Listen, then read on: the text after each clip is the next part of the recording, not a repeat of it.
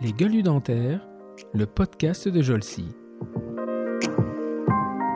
Tout de suite été bercé dans le milieu du sport. C'est-à-dire que c'est un milieu. Alors, autant Fab est tombé euh, dans la marmite euh, de la CFAO toute petite. Moi, c'était dans le milieu du sport. Ça m'a toujours euh, fasciné, ce milieu du sport. Donc le, le, moyen le plus facile de s'adonner à du sport, c'est d'avoir deux baskets, hein, et puis tu fais ce que tu veux, quoi. Tu vas courir. Je me rappelais que pour réviser mes cours là de pendant mes années de fac, c'est pareil, c'était Walkman sur les oreilles. Euh, J'enregistrais, je, je, regardais mes cours, je les, je les enregistrais sur cassette, et puis je me repassais ça en courant. Et la mémoire auditive, je l'ai, je l'ai un petit peu comme ça apprivoisée, et ça m'a bien servi dans mes études.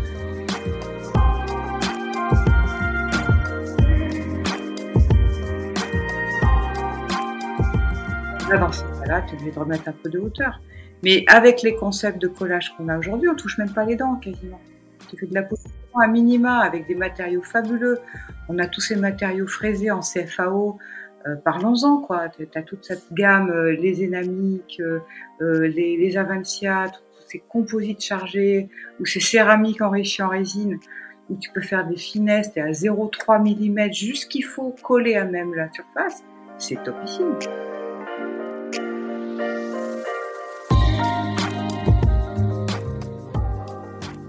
Euh, 80 jours, 20 jours, euh, 14 jours, je sais pas, ça n'a pas d'importance. Le soleil se lève, tu fais ta journée, le soleil se couche, puis se relève le lendemain, etc. Et tu t'adaptes à la météo du jour qui se passe. Et tu t'en mets plein les mirettes avec des nuages différents, des couleurs d'eau différentes, des formes de vagues différentes, des événements différents. Et le, le calendrier compte pas. Tu sais même plus quel jour on est. Tu sais même pas si c'est mercredi, samedi, ça n'a aucune espèce d'importance.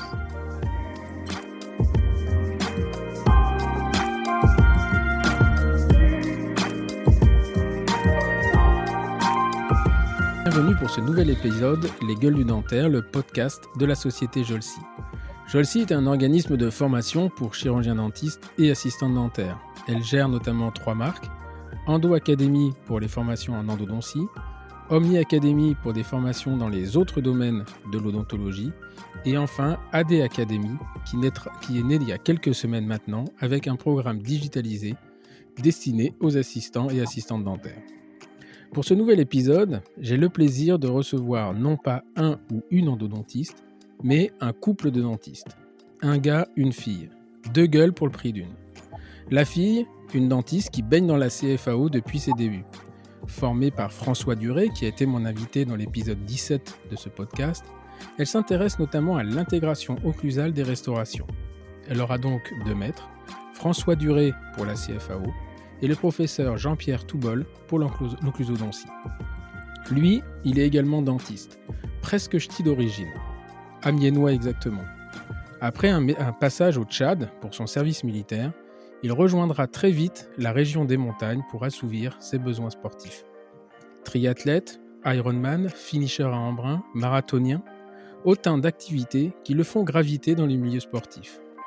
Cette proximité lui permettra de rejoindre, entre autres, la commission médicale de la Fédération française d'athlétisme pour le suivi des sportifs de l'équipe de France. C'est à l'Académie du Sourire, à Aix-en-Provence, qu'ils se rencontrent. La fille et la prof, le gars et l'élève. Ils se charment mutuellement, ce qui finira par un mariage en 2016. Alors que les plus jeunes choisissent Tahiti ou les Maldives pour leur voyage de noces pour entre autres faire de belles photos, le couple d'un gars une fille choisit également la destination des Antilles, mais pas pour les plages, mais pour faire une transat retour. Ils ont rejoint la France il y a quelques semaines sur un Pogo 36, équipé pour la course, et donc pour les connaisseurs, vous savez que c'est spartiate.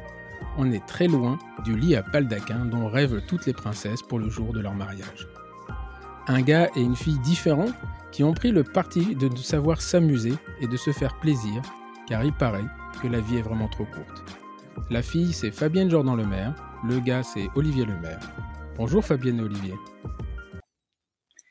Bonjour. Bonjour. Eh bien voilà, ça y est, on y est. On sait, euh, euh, dans votre vie d'aventurier, c'était compliqué de trouver une date entre euh, vos voyages au Canada, pro euh, probable, enfin qui a été annulé d'après ce que j'ai compris, le retour de la Transat. Et euh, quand je vous ai eu au téléphone, vous arriviez de, devant votre maison après ces huit semaines. Hein, je crois c'est combien de temps le, la Transat? C'est huit semaines? Sept semaines en fait euh, loin du cabinet. On était six semaines en mer. Voilà, et quand on a fixé la date, vous m'avez dit, bah, on arrive devant la maison qu'on n'a pas vue depuis euh, depuis huit semaines. Et voilà, je crois que vous en aviez encore plein les yeux. ça tanguait encore un petit peu. Et voilà, c'est vraiment une aventure hein, qu'on a pu suivre pour certains sur, sur les réseaux sociaux. Et on en parlera hein, tout à l'heure parce que c'est quand même un sacré, un sacré exploit. Alors, euh, on va commencer par euh, la prof, puisque euh, voilà, dans son CV, dans son CV, Olivier me dit, j'ai eu une crise, une crise macronienne à un moment donné. Je me suis marié avec ma prof, et au début, j'avoue que j'ai pas, pas compris la, la, phrase, et après, c'est, là où ça m'a fait, ça m'a fait marrer. Et donc, Fabienne, est-ce que tu peux nous dire qui tu es et surtout ton parcours professionnel, parce que Jean-Christophe Paris m'en avait parlé un petit peu. Et c'est assez, ouais, c'est assez étonnant en fait ton, ton parcours, ton parcours initial. Alors mon parcours, eh bien, je suis, je suis dans la même dans la même année d'études que Jean-Christophe, donc étudiante à l'université de Marseille, d'Aix-Marseille, et j'ai la chance, enfin j'ai l'envie de faire de l'occluso et la chance d'avoir Jean-Pierre Toubol comme comme chef de service à l'époque en occluso. Et donc, euh, j'ai fait ma quatrième et ma cinquième année en attaché dans le service d'occluso. Et il se trouve qu'un soir de ma cinquième année, au cours de ma cinquième année, donc je faisais en même temps, j'avais une dérogation pour faire le DU d'occluso avec, euh, avec lui. Et un soir, il me dit, tiens, je t'emmène voir ton futur. Et je dis, oui, qu'est-ce que c'est euh, Il me dit, ouais, mais je t'emmène, il y a une conférence d'un gars, là, écoute, euh, moi, je pense qu'il faut que tu ailles écouter ça. Moi, je suis trop vieux, ça sera pas pour moi, mais pour toi, c'est sûr que c'est ton avenir. Ok, donc nous la partie à écouter un certain François Duré qui venait présenter en début 85 euh, ses, travaux. Donc là, à ce moment-là, euh, François, il est, il est encore en France? Il est toujours en France, oui, il est en France. Il a fait sa présentation à Garancière, mais pas encore à l'ADF. D'accord, ok. donc il a pas encore prouvé au monde dentaire que ça allait marcher.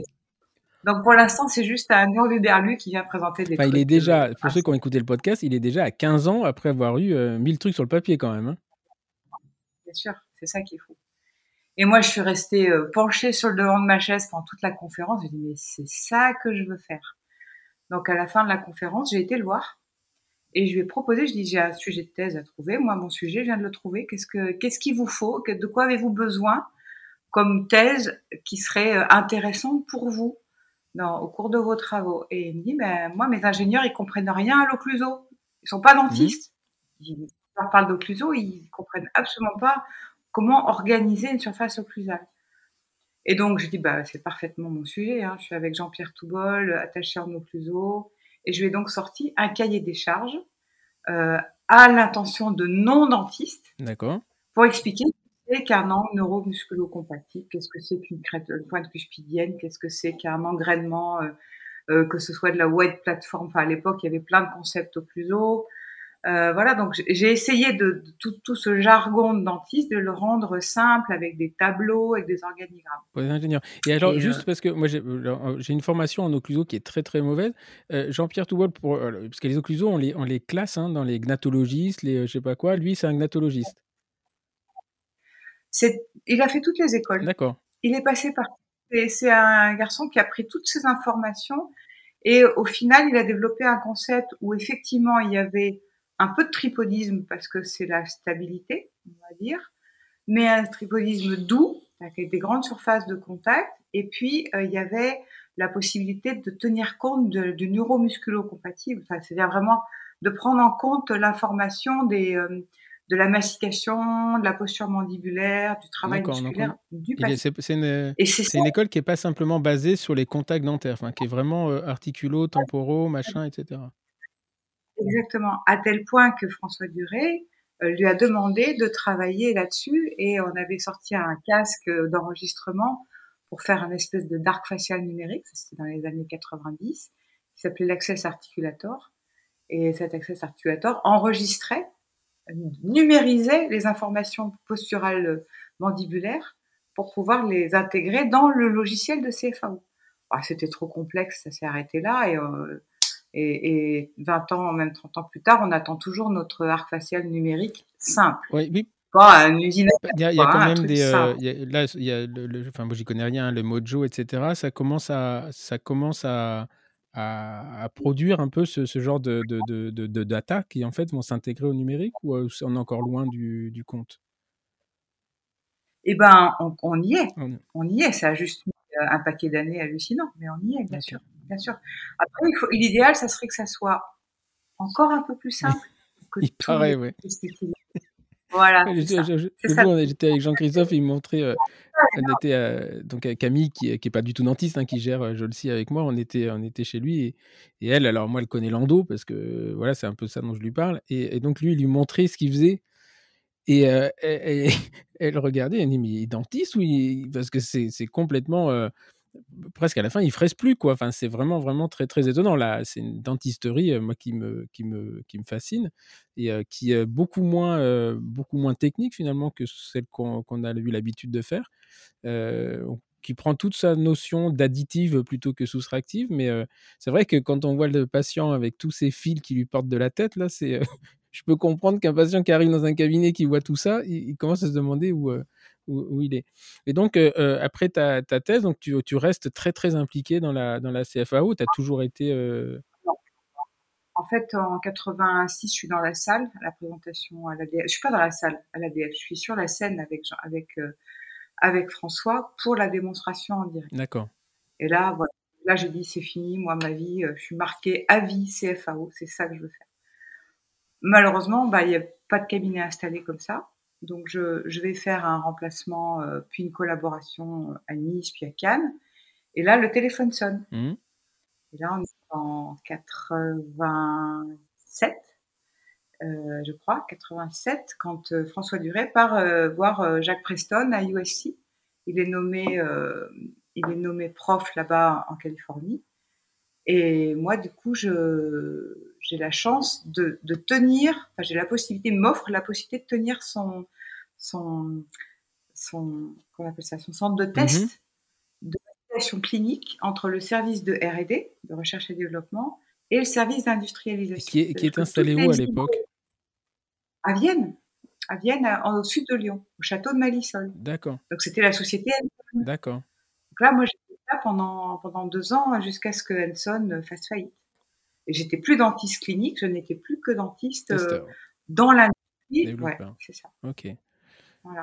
C'était fabuleux. Hein. Ouais, ouais, mais ce qui est fabuleux, c'est de, de remettre ça dans le contexte, parce qu'aujourd'hui, il y a les smartphones, il y a les tablettes, les machins, mais à l'époque, moi, c'est ça qui m'a fait vraiment, vraiment halluciner dans son entre... de- quand je me suis entretenu avec lui, c'est que euh, euh, quand il fait la démonstration, euh, alors, je ne l'ai pas vu, la démonstration, mais je ne sais pas ce qu'il a montré, mais à ce moment-là, il faut quand même être suffisamment out of the box, on va dire, pour imaginer que ça sera technologiquement possible, parce que aujourd'hui, ça nous paraît une évidence, mais à l'époque, on est quand même sur les floppy disks euh, où quand tu mets plus d'un méga sur une disquette, elle est saturée, que Word s'installait avec euh, 17 disquettes dans, un, dans un truc.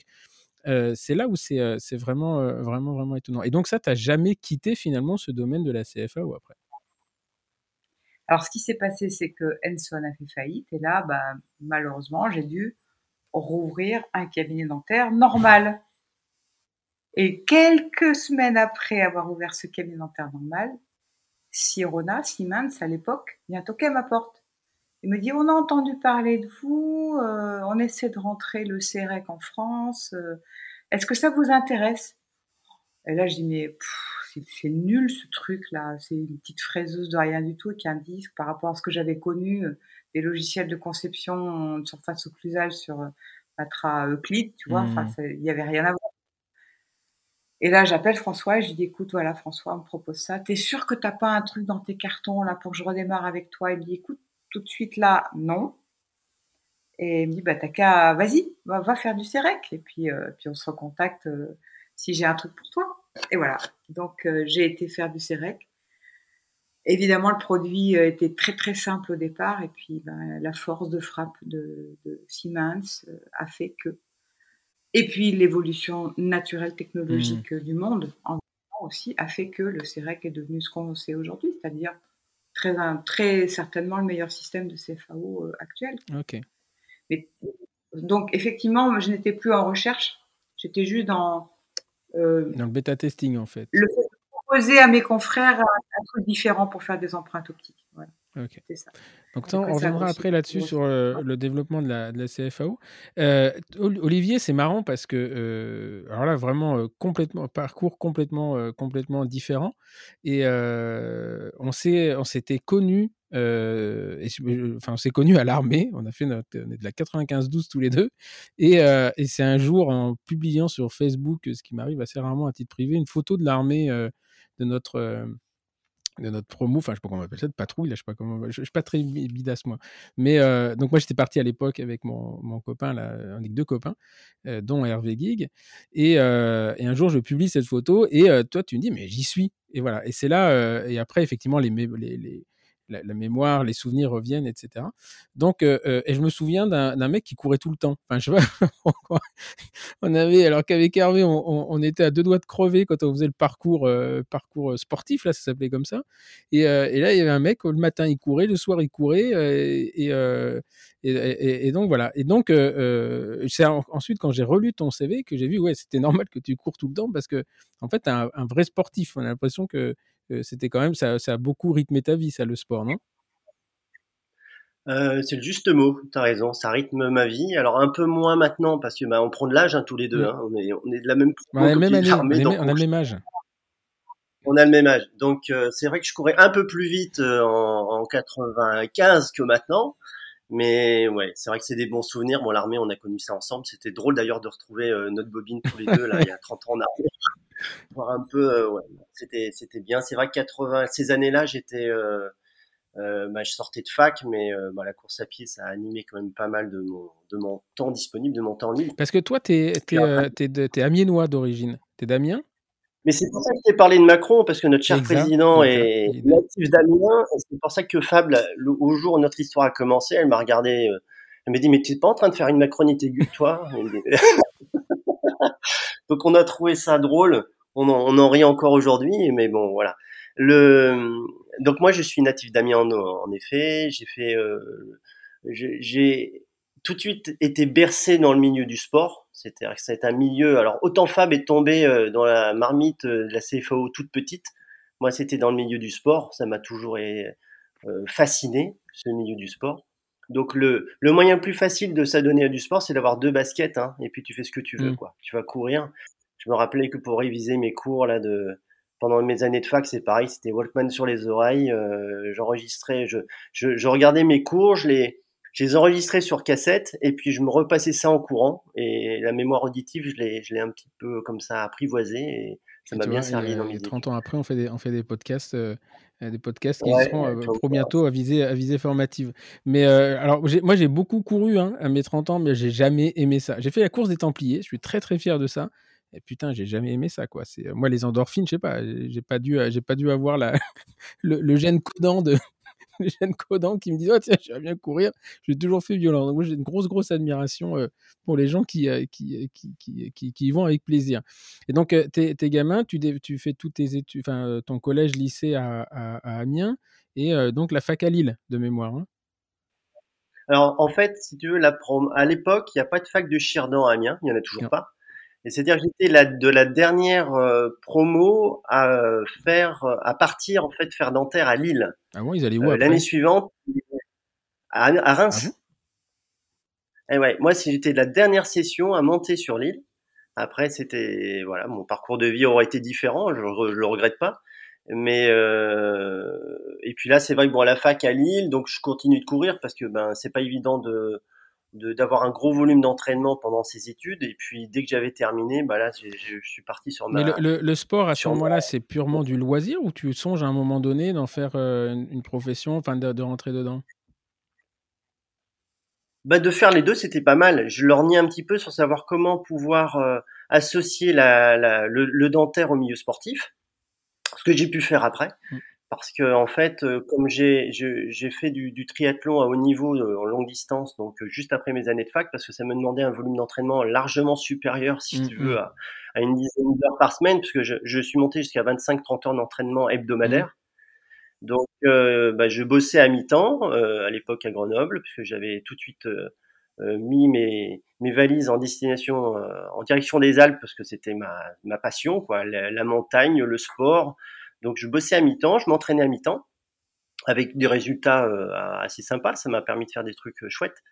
Et puis bah, tout de suite, ben, la Fédé française est venue toquer à ma porte. C'est, elle qui est venue. c'est pas, pas ni, c'est, pas du tout Sirona ni Dance Blind. Moi, c'est la Fédé qui est venue toquer à ma porte en me disant ben comme tu connais bien le milieu, tu viens du haut niveau, est-ce que tu voudrais pas t'occuper du suivi des, des, athlètes qui en partance pour les, pour les mondiaux, pour les Jeux Olympiques. c'est intéressant parce que ça fait quoi un dentiste C'est-à-dire que tu deviens un dentiste référent pour, pour les, les, Alors, juste avant, pourquoi, donc, de, comment de Amiens, tu te retrouves à Grenoble? Ça a été vraiment un projet de vie dès le départ? On peut faire du. Bon, il y a moins de montagnes à Amiens, ça c'est clair. Mais... Je confirme. Ouais, mais en fait, la ma toute première passion, c'est la montagne. D'accord. J'ai eu l'occasion et la, chance avec mes parents de passer mes vacances en montagne. Et j'en suis tombé amoureux, quoi. Euh, Fab va te reparler de la mer, évidemment, parce que c'est la deuxième partie du podcast. Euh, avec passion, parce qu'elle ne sait pas en parler autrement qu'avec passion, de la mer, de l'océan. Ouais, c'est, ouais, non, tout le C'est, si tu veux, d'ailleurs, on est, là, le podcast, on l'enregistre, mais on a vu sur la mer. Hein, c'est ça qui m'a étonné, parce que tout à l'heure, d'après publié une photo, j'ai dit, mais ils sont où là? Parce que c'est pas.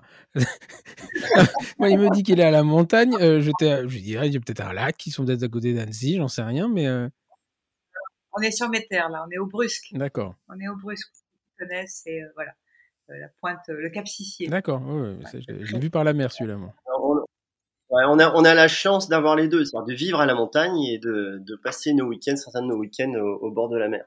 Voilà. Donc moi, la passion première, la montagne, évidemment.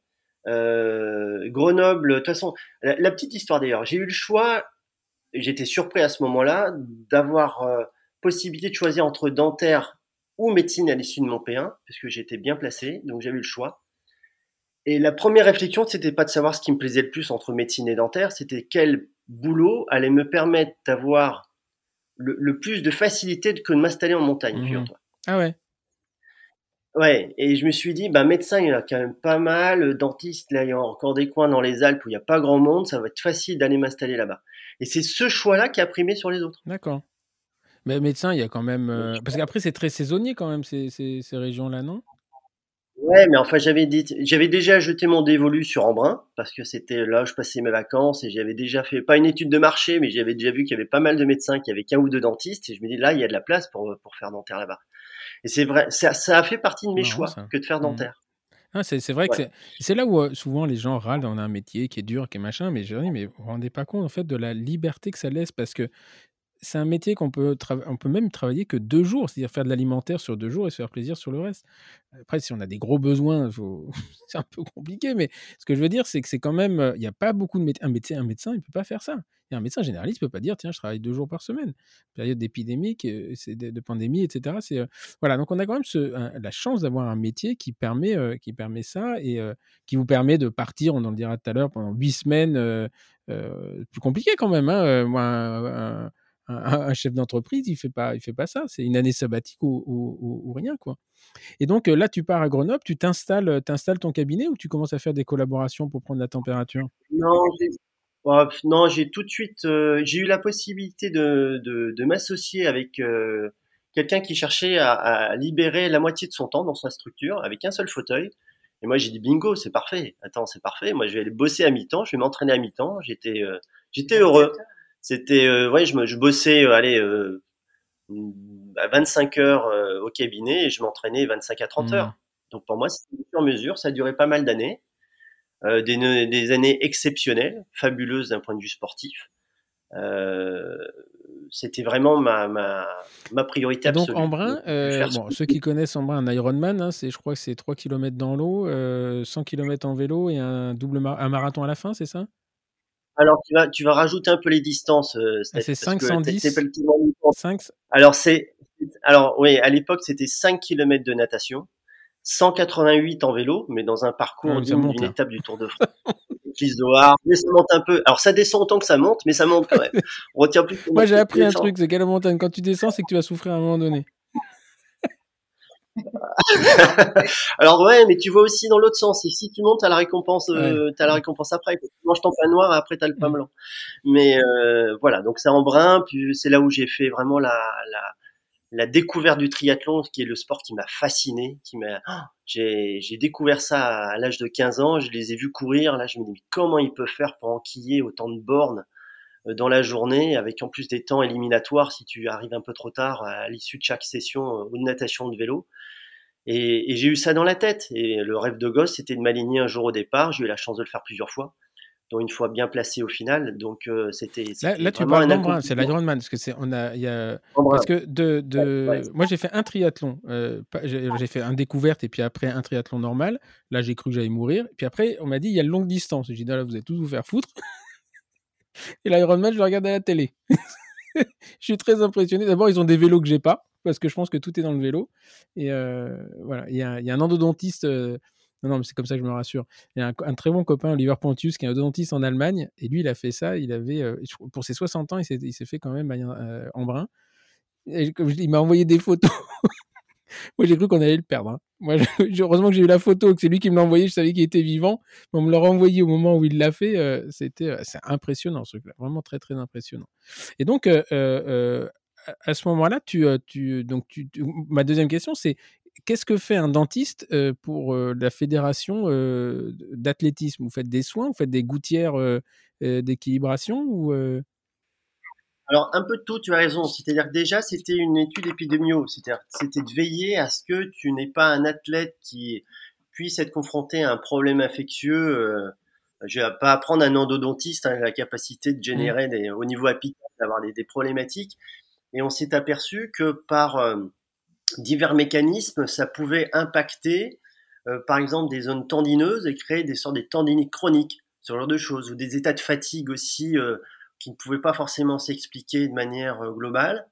Et on allait euh, traquer les problématiques potentielles au niveau dentaire pour déjà le mettre à l'abri. Imagine simplement, tu, tu es sélectionné olympique, tu as souvent, tu es jeune hein, quand même, dans, dans une catégorie d'âge 25 ans, on va dire, et puis un mois avant, tu es emmerdé par tes dents de sagesse. Mmh aïe, eh ben là c'est lourd tout de suite quoi. C'est lourd. Tu peux vraiment être euh, impacté au niveau de ta performance uniquement parce que tu as laissé dégénérer un état dentaire, même si c'était pas polycarieux, hein, on est d'accord, mais tu pouvais euh, venir en amont, prévenir de, de, de, possibles perturbations de tes performances uniquement parce que tu avais un problème. Donc ça veut dire quoi? Ça veut dire qu'un un athlète de 22 ans qui va faire les Jeux Olympiques dans deux ans, tu lui fais une panneau, tu vois que les, les dents de sagesse sont un chouïa euh, oblique, tu préfères les enlever plutôt qu'ils se fassent un incident des inclusions dans deux ans alors après, c'était en conciliation avec l'athlète. C'était à moi de déterminer, si tu veux, le risque réel qu'il qui, qui y avait en présence. Parce que sinon, après, tu fais du systématisme. On est mmh. d'accord. Hein, T'allais pas dire, euh, euh, si vous avez encore vos dents de sagesse, pas de Jeux Olympiques pour vous. Mais on était amené à prendre des décisions, à en discuter avec l'athlète, avec aussi euh, les entraîneurs, l'encadrement médical, à savoir s'il y avait un intérêt réel de le faire ou pas, et surtout de le faire au moment opportun. Mmh. Il s'agissait pas de le faire au mois de mai en pleine préparation, parce que tu as des épreuves pré-olympiques en amont des Jeux Olympiques, hein, des qualifs. Donc il fallait déterminer le meilleur moment pour ça. C'est pour ça que moi, mes missions, elles étaient étalées sur quatre ans, sur une Olympiade, où je, je, venais régulièrement déterminer les moments opportuns pour, pour les mettre en aptitude, on va dire. Et puis tu parlais d'occlusion, tout à l'heure on en parlait, c'était c'est énorme hein, l'influence ouais. de l'occlusion sur performance sportif. Moi je me rappelle que j'ai eu la chance pendant la Coupe du Monde de rugby qui s'était déroulée en France en 2006 de mémoire, euh, d'avoir les Springboks qui étaient venus à l'INSEP. Mmh. Et on s'était amusé simplement à, à, mettre des petits morceaux de coton, tu sais, en, en, en, occlusion et les mettre sur podoscope et avoir l'effet le, que ça pouvait euh, générer. Tu avais une réelle euh, incidence sur tes appuis euh, uniquement parce que tu as modifié un tout petit peu l'occlusion et tu pouvais avoir une perte de ta de la puissance des quadriceps de l'ordre de 40 à 50 mmh. si tu troublais l'occlusion. Mais ça c'est ça c'est marrant parce que euh, à Reims, on avait euh, euh, là je vais rebondir sur euh, la discussion que j'avais avec Fabienne tout à l'heure. Nous on était formés pas du tout alors on avait deux écoles, on avait gnatologiste avec Jean-François Carlier et puis on avait Louis Namani qui nous faisait de la kinésiologie alors, la façon dont il le présentait, on avait vraiment l'impression d'être dans un cirque. Et moi, il m'a toujours intrigué à nous mettre des morceaux de papier sur les canines et nous faire tourner avec les tests de Fukuda sur la gauche, sur la droite. Euh, euh, alors, il n'avait pas de limite, hein, parce qu'à la fin, il, en faisait la choisissait la posologie des médicaments en mettant les cachets entre la poitrine et faire les tests de kinésio. Mais c'était quand même très très perturbant. Et moi, je me souviens, je regardais ça. tu sais pas trop quand tu es étudiant, tu sais pas si tout le monde se foutait de lui, machin. En fait, le, nombril qui est la zone de, transition, la, propulsion qui met la tête en avant, le concept des, synarthroses, des synarthroses crâniennes qui sont peut-être pas si, si synarthroses que ça, etc. Et, et je termine mes, en plein milieu de mes études, je me souviens, c'était il y avait la Coupe du Monde où Carl Lewis gagne le, je sais plus quoi, alors je suis pas du tout athlétique, hein, mais et à un moment donné, on voit il, est en train de courir et il, perd un truc de sa bouche et il perd une gouttière. Est-ce que tu te souviens de cette image Et les, commentaires, je crois que c'était Jean-Michel Larquet à l'époque, il dit «Ah, il a perdu une dent. et en fait, non, le, Carl Lewis à l'époque courait avec des gouttières en plastique transparent. Et je lui dis, mais qu'est-ce qu'il fout? Voilà. Et, j'avais demandé à, à Louis Mani, il m'a dit, c'est normal parce que, en fait, on rééquilibre pour qu'il court droit et qu'il ne perde pas de puissance dans, sa, dans son truc. Moi, ça m'avait sidéré. Et, a priori, c'est loin d'être dénué de sens. C'était au, championnat du monde, c'était au championnat du monde de Tokyo en 91. Et eh ben voilà. j'ai encore l'image. c'est ça. Et ben, je m'en souviens en cours. Je, vois ce truc en plastique craché là. Et, tu as deux exemples comme ça. C'est euh, il y a eu à un moment donné tous les athlètes français qui partaient dans les camps d'entraînement euh, américains, parce qu'il y avait vraiment une pépinière là-bas de, stars euh, de l'athlète en Californie. Quasi systématiquement, on leur faisait faire des traitements multibags. Je sais pas si tu te rappelles un petit peu, on voyait fleurir des multibags sur les. Sur, moi, j'ai vu comme ça les athlètes en, bah, quand ils étaient convoqués à l'INSEP, je les revoyais, mais, mais ils étaient quasiment tous tous bagués. Euh, alors qu'il n'y avait pas forcément de DDM euh, évidente, hein, mais c'était vraiment pour avoir une occlusion les plus, la plus parfaite possible. Ah en fait, ça doit être ça. J'avais une classe 2, moi, que j'ai soignée là avec une chirurgie orthognatique. en fait, c'est pour ça que j'ai jamais mis la course à pied. Je, devais, je devais, tourner à gauche. trop d'énergie. Je, vais m'y remettre là maintenant qu'ils m'ont tout remis d'équerre, que j'ai gonflé comme un ballon pendant, pendant trois mois. Et euh, voilà, en fait, c'est très, euh, très, très intéressant. Et toi, euh, Fabienne, donc, ce, domaine de l'occluso sportif, tu le connaissais aussi ou, ou tu étais plus dans la, prise en charge des, des, syndromes dysfonctionnels Alors, moi, en sport, je suis pas bonne.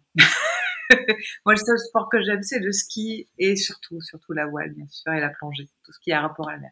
Non, pour revenir au domaine de l'occluso au cabinet, moi, vraiment, l'occluso pour moi, c'était un concept pour soulager les personnes. Mmh.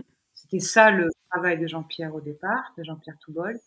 Donc j'ai été vraiment euh, euh, au fait de, voir venir les gens avec des pathologies est tellement inexpliquées que les gens disaient somatisation en gros et filer des cachetons euh, pour, pour qu'ils soient calmes. Alors que lui, je voyais bien, il faisait des reconstructions complètes, des réhabilitations complètes. On est en 1980, 5, d'accord? Ils faisaient des réhabilitations complètes avec des innés en or, enfin des trucs de folie. Euh, et les gens, ils, y revivaient, quoi. Hmm. Mais ça, ça me fascinait. Alors moi, donc c'était pas des sportifs, c'était des gens en souffrance. Ça, ça m'a vraiment euh, porté très très longtemps et je sais qu'aujourd'hui, euh, ça fait plus de 30 ans maintenant, enfin 35 ans, que je regarde la, une surface occlusale avec, avec ce que j'ai appris à ce moment-là. Hmm. C'est-à-dire peut déranger le, bon fonctionnement musculaire pour la personne, même si elle n'a pas de pathologie là tout de suite. J'ai ce regard-là. Et ça, merci Jean-Pierre, parce que j'ai vraiment appris, je me suis débarrassée du tripodisme, etc. Je me suis vraiment intéressée à la physiologie masticatoire. Alors, c'est ça qui est un peu. Euh, j'ai été faire tourner les pendules sur le nombril, j'ai été partout, j'ai été écouter Michel Clausade, j'ai écouté tous ces gens, j'ai fait toutes ces formations. Et moi, ce que j'en ai gardé, c'est pas pour aller euh, faire des choses comme des, choses aussi pointues que d'aller euh, d'aller mettre d'équerre un, un, futur euh, athlète pour le pour les Jeux Olympiques. Non, c'est pour la personne qui rentre dans mon cabinet. Voilà. Alors après, ce qui est, ce qui est pour un néophyte en, en occluso pour, pour, comme moi, est-ce que est-ce qu'on peut est-ce qu'on est obligé de passer systématiquement à la réhabilitation globale parce que ça devient en fait, ça devient un peu compliqué parce qu'il y, a, on a l'impression qu'on est obligé de tout refaire à chaque fois pour remettre les gens dans des conditions idéales. Ou est-ce que les concepts occlusaux aujourd'hui nous permettent de faire des prises en charge, enfin de soulager les patients, je sais pas moi, avec des gouttières ou des choses simples, sans les emmener dans des plans de traitement qui sont qui sont pas à la portée de tout le monde et ni du patient ni du praticien d'ailleurs? Ah, on est complètement d'accord. On est complètement d'accord. On est trop interventionniste en faisant du systématisme de réhabilitation globale. La réhabilitation globale, elle, répond à, tout un cahier des charges. Il y a, vraiment ou une pathologie très forte, euh, ou une demande de la personne d'un point de vue esthétique. Et quand même, pour avoir suivi l'Académie de sourire et pour avoir été intervenante là-bas, ça devient la demande euh, mmh. princeps. Elle est presque plus importante, la demande d'avoir un joli sourire, que d'avoir de la fonction. Mmh. C'est fou. Mais parce que tu as une demande esthétique, t'en profites pour glisser la fonction. Ouais, alors il y a, y a aussi autre chose, c'est que euh, euh, alors, je parle pas du tout de ce que fait l'Académie Sourire parce que j'ai une grosse grosse admiration pour leur, leur façon de procéder, mais on a parfois aussi on se demande si à vouloir rétablir l'esthétique, on n'est pas en train de créer des parafonctions euh, ou des dysfonctions. C'est le, moi j'ai vu des, des, gens arriver avec des choses, un sourire. Bon après on aime on n'aime pas, mais au moins ils étaient contents de leur sourire. Ils disaient putain mais je peux plus bouffer. Moi je veux te dire actuellement euh, bon ils m'ont quand même euh, mis des bagues de partout à l'intérieur à l'extérieur. Je, suis quand même le seul mec en France à avoir eu plus de bagues que dedans. Hein. Ça, je, je, tiens ce record. J'ai pas fait en brun mais ils ont commencé en linguage, j'ai tout pété, ils m'ont mis à l'extérieur. Un jour j'ai compté les bagues, j'ai compté les dents, il y avait plus de bagues que dedans après, je me suis fait casser les mâchoires. Alors, c'est sûr que sur le plan esthétique, c'est, c'est, ouais, je suis content. j'ai perdu un peu de kilos parce qu'en fait, quand tu arrêtes de manger, tu maigris. Ça aussi, c'est un, concept que j'ai bien, bien acquis. Mais là où tu as toute la phase d'orthodontie, où tu as deux dents qui se touchent par rapport à trois, euh, je me dis, s'il y a des gens qui vivent comme ça tout le temps, déjà deux ans de traitement, tu trouves ça un chouïa long, mais tu peux comprendre qu'au bout d'un moment, les gens se disent, OK, moi, je préfère bouffer. Et ce qui est intéressant d'ailleurs, c'est que mon orthodontiste que, j'adore et que je salue là parce qu'elle fait un travail génial, m'a dit c'est marrant parce que entre les hommes et les femmes, les demandes sont pas les mêmes. Les femmes sont beaucoup plus demandeuses d'un truc esthétique et s'affranchiront éventuellement d'un problème fonctionnel, les mecs, ils s'en foutent un peu, ce qu'ils veulent, c'est quand même bouffer, quoi. Et, euh, et, euh, et, et, donc, euh, il y a un moment où je me dis, tu vois, comme en mettant beaucoup d'implants, on a créé la périimplantite, on se crée des problèmes qu'on n'avait pas avant. Est-ce que, justement, en faisant des prises en charge globales comme ça, à un moment donné, on n'est pas en train de, de, créer des dysfonctions également? J'abonde, j'abonde. Enfin, je sais pas ce que tu en penses, Olivier, mais moi, je suis tout à fait d'accord avec toi. Il faut y aller mollo, quoi faut rester euh, raisonnable, faut, faut rester euh, euh, conservateur chaque fois que c'est possible. Et il y a eu toute une mode aussi où il fallait systématiquement faire de la position, alors que quelquefois, une simple correction d'un pan cuspidien sur un contact non travaillant, ça suffit à soulager la personne. Mm. Donc, vraiment doser, au, doser son geste clinique dans, dans l'intervention, moi je suis complètement d'accord avec toi. Mais Après, bah, effectivement, il y a quelquefois besoin. De ah oui, non, je dis pas qu'il faut pas le faire. Mais notamment des cas mal, mal compensés avec les traitements orthodontiques il y a, il y a 40 ans, parce que, ou il y a 30 ans, parce que, enfin, moi, j'en suis, donc je sais exactement de quoi il s'agit.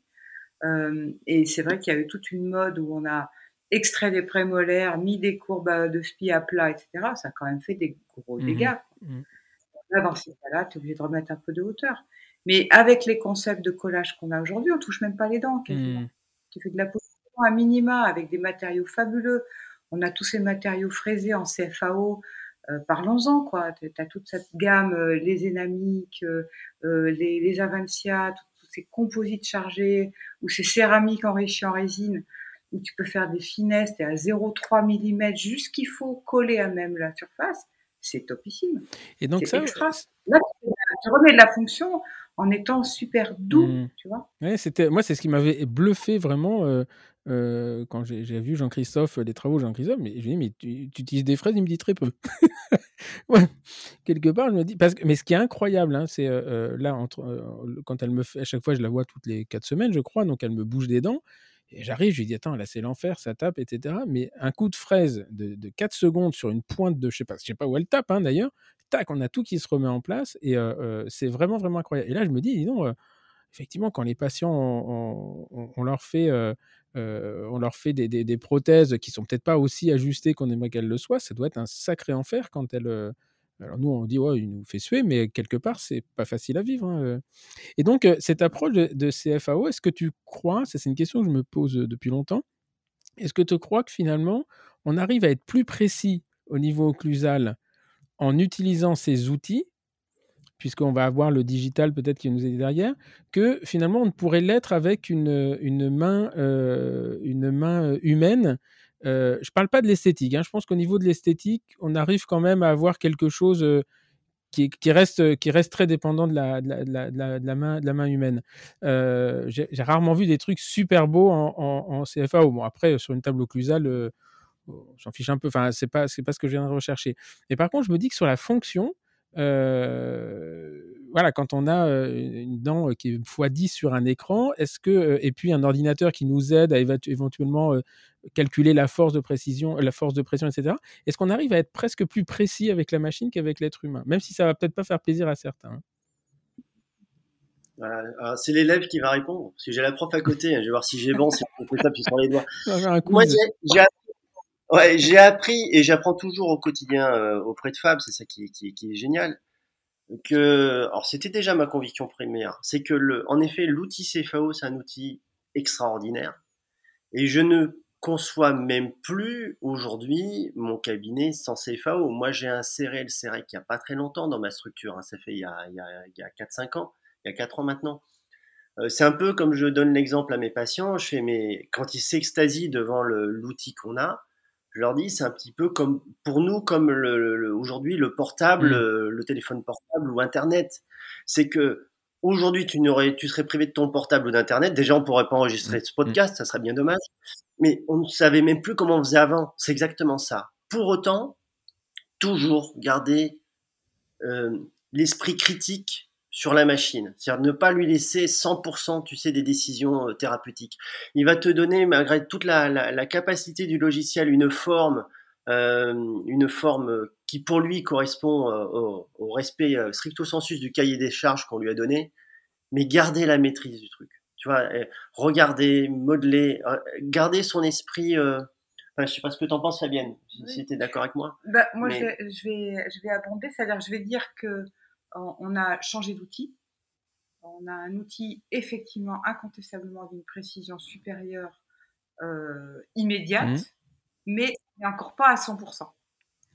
Donc, donc l'expérience clinique, euh, le, les connaissances à avoir sur une table occlusale, sur une bonne occlusion, euh, reste euh, incontournable. Il faut un dentiste de l'autre côté de la caméra, quoi. Mmh. En fait, ce que je disais, c'est est-ce que euh, ma question c'était plus est-ce qu'on est plus précis avec cet outil digital ou finalement on a des forces de calcul qui peuvent nous permettre de, voir, parce que par rapport à, la main d'un prothésiste qui va restaurer une fonction avec un papier articulé, aussi fin soit-il, sur un modèle en plâtre ou en résine aujourd'hui, mais voilà, je me dis que sur le rétablissement de la fonction, euh, alors si Gilles m'entend, il va me, il va me hurler dessus, mais euh, euh, dès quelque part, je me dis, on arrive à faire des choses avec une souris et avec l'aide du digital qui me paraissent compliquées, compliquées à, faire avec un pinceau et de la poudre, quoi, hein. Bien sûr que c'est plus précis. Bien sûr qu'on va vers, un maximum de, précision sur l'organisation des contacts occlusaux, euh, le fameux angle neuromusculo-compatible, c'est-à-dire la capacité de désengrainer, réengrainer, ça demande de rajouter de l'information numérique par un arc facial numérique. Dépêchez-vous, messieurs et mesdames les industriels.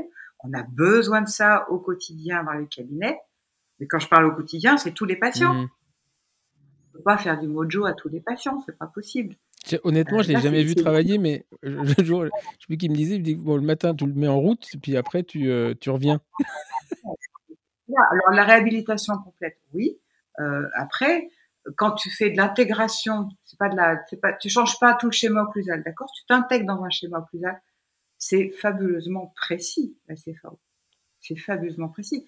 Pourquoi? Parce que tu reprends toutes les courbures d'arcade, tu reprends tous les aliments cuspidiens, tu as l'antagoniste, tu as une occlusion euh, euh, statique hyper précise. T'es, es à, je veux dire, dans le monde virtuel, tu es à, es à 0 micron. Mmh, enfin, tu mmh. vois, elle était à 15 microns, la taille du pixel. T'es à 15 microns. Mmh. Donc, tant que dans le virtuel, tu perds pas d'informations. C'est que de la puissance de calcul. Donc, tu es hyper précis sur tes designs, tu es hyper précis sur le positionnement. Après, ben, la, caméra optique aujourd'hui, elle est, elle est elle aussi hyper précise. Quel est le maillon faible là-dedans? C'est le collage, non? C'est ce qui va te rendre. Non. pour moi, ce qui rend l'objet physique. C'est-à-dire, est-ce que c'est du fraisage? Est-ce que c'est de la position de matière? Est-ce que c'est de la fusion-abrasion? Enfin, voilà. Quel est le procédé qui va rendre ton outil virtuel réel? Parce que là, les, euh, là, les, les, les, processus de fabrication sont, sont uniquement, euh, sont essentiellement soustractifs avec des fraises, c'est ça? D'accord. Il n'y a pas de, y a, ça n'existe pas un système de, de, de, soustraction par laser, par exemple, qui pourrait être euh, peut-être plus précis?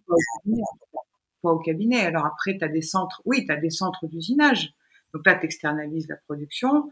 Et là, tu peux avoir des, des, barres euh, titane fraisées, tu peux avoir des tas de choses comme ça, oui.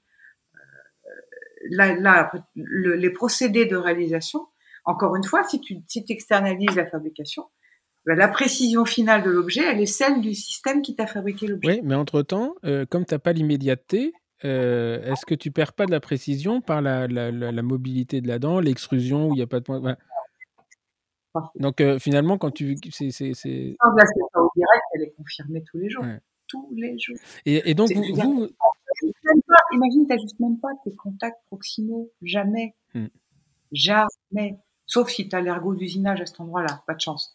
Mais si ton ergot d'usinage n'est pas à l'endroit du contact proximal, ce que tu as décidé, tu veux 25 microns, c'est dans tes paramètres de, de, de, de, construction, tu as 25 microns de contact à la fin.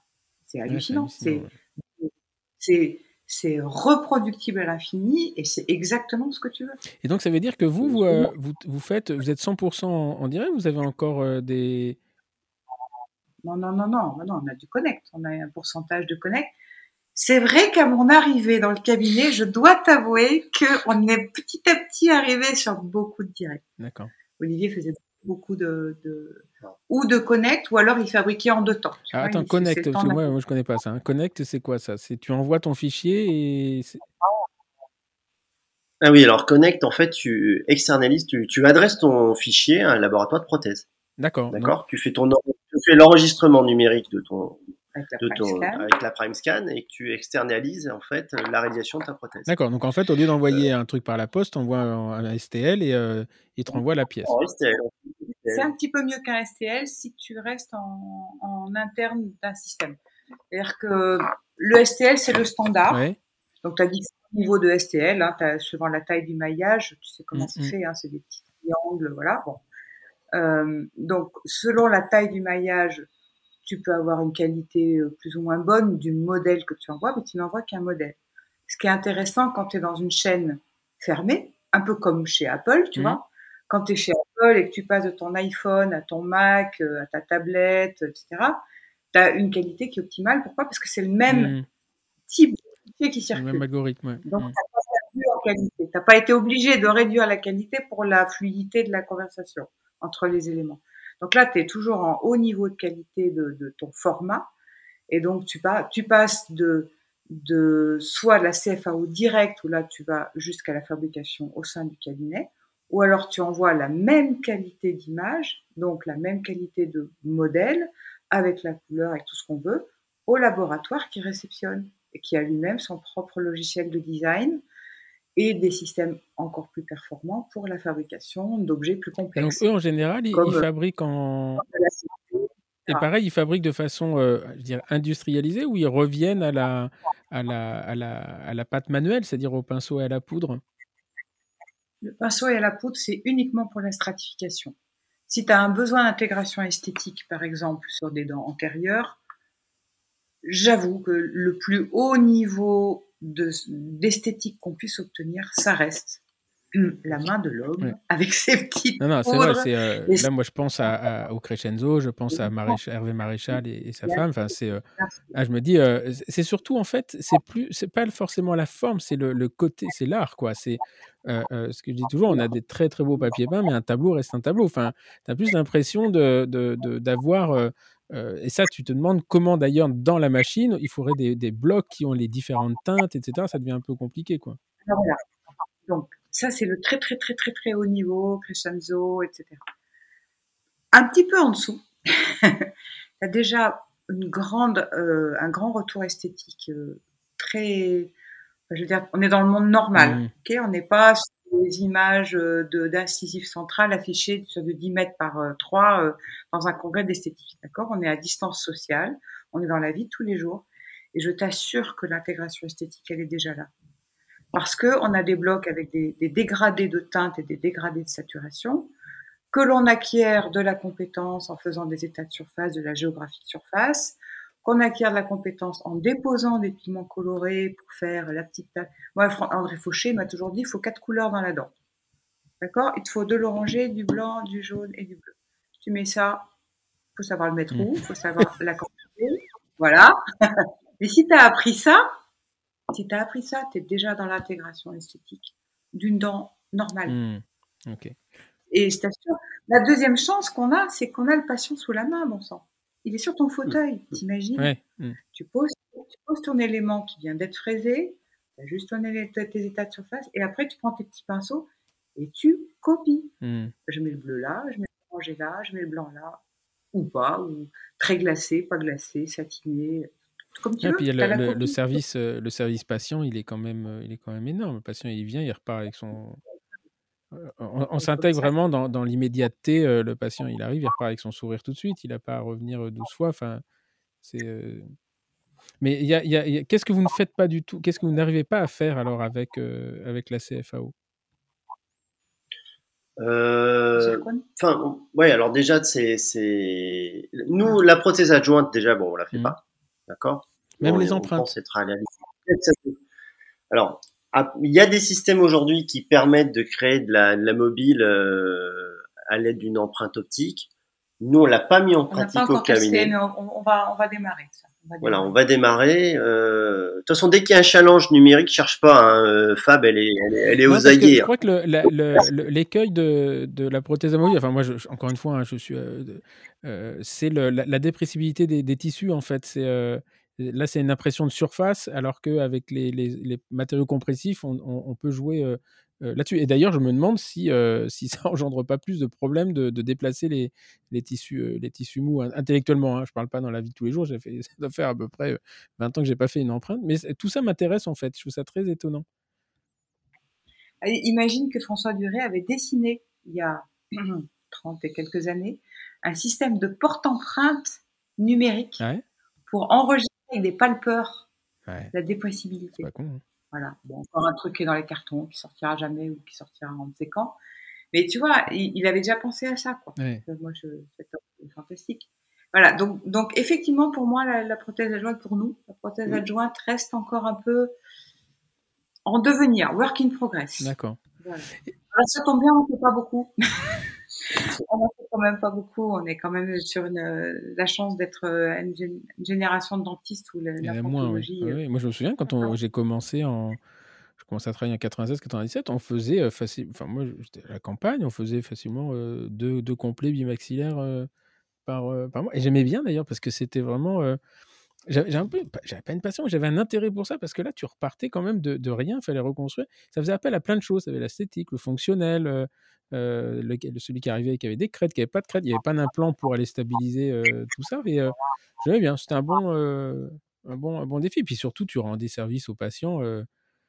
Enfin, au départ, pas trop, mais au quand il arrivait que ça- bouffait du pansourage, je leur donnais en bain de bouche. hein, mais j'ai pas, je- j'étais pas un excellent là-dedans, mais j'aimais bien le, le- le- la complète.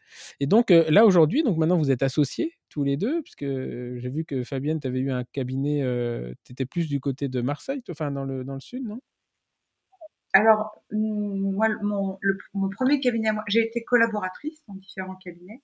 Euh, Mon premier job, c'était euh, chez docteur euh, Juan Serrano, frontière italienne, Menton. D'accord, menton, ouais. Et là, là, c'est mes premiers implants. T'avais l'équipe Nobel qui arrivait de Suède avec les, les infirmières, avec leurs petits, petites coiffes et tout. Enfin, j'ai vu des trucs magnifiques. C'était 86.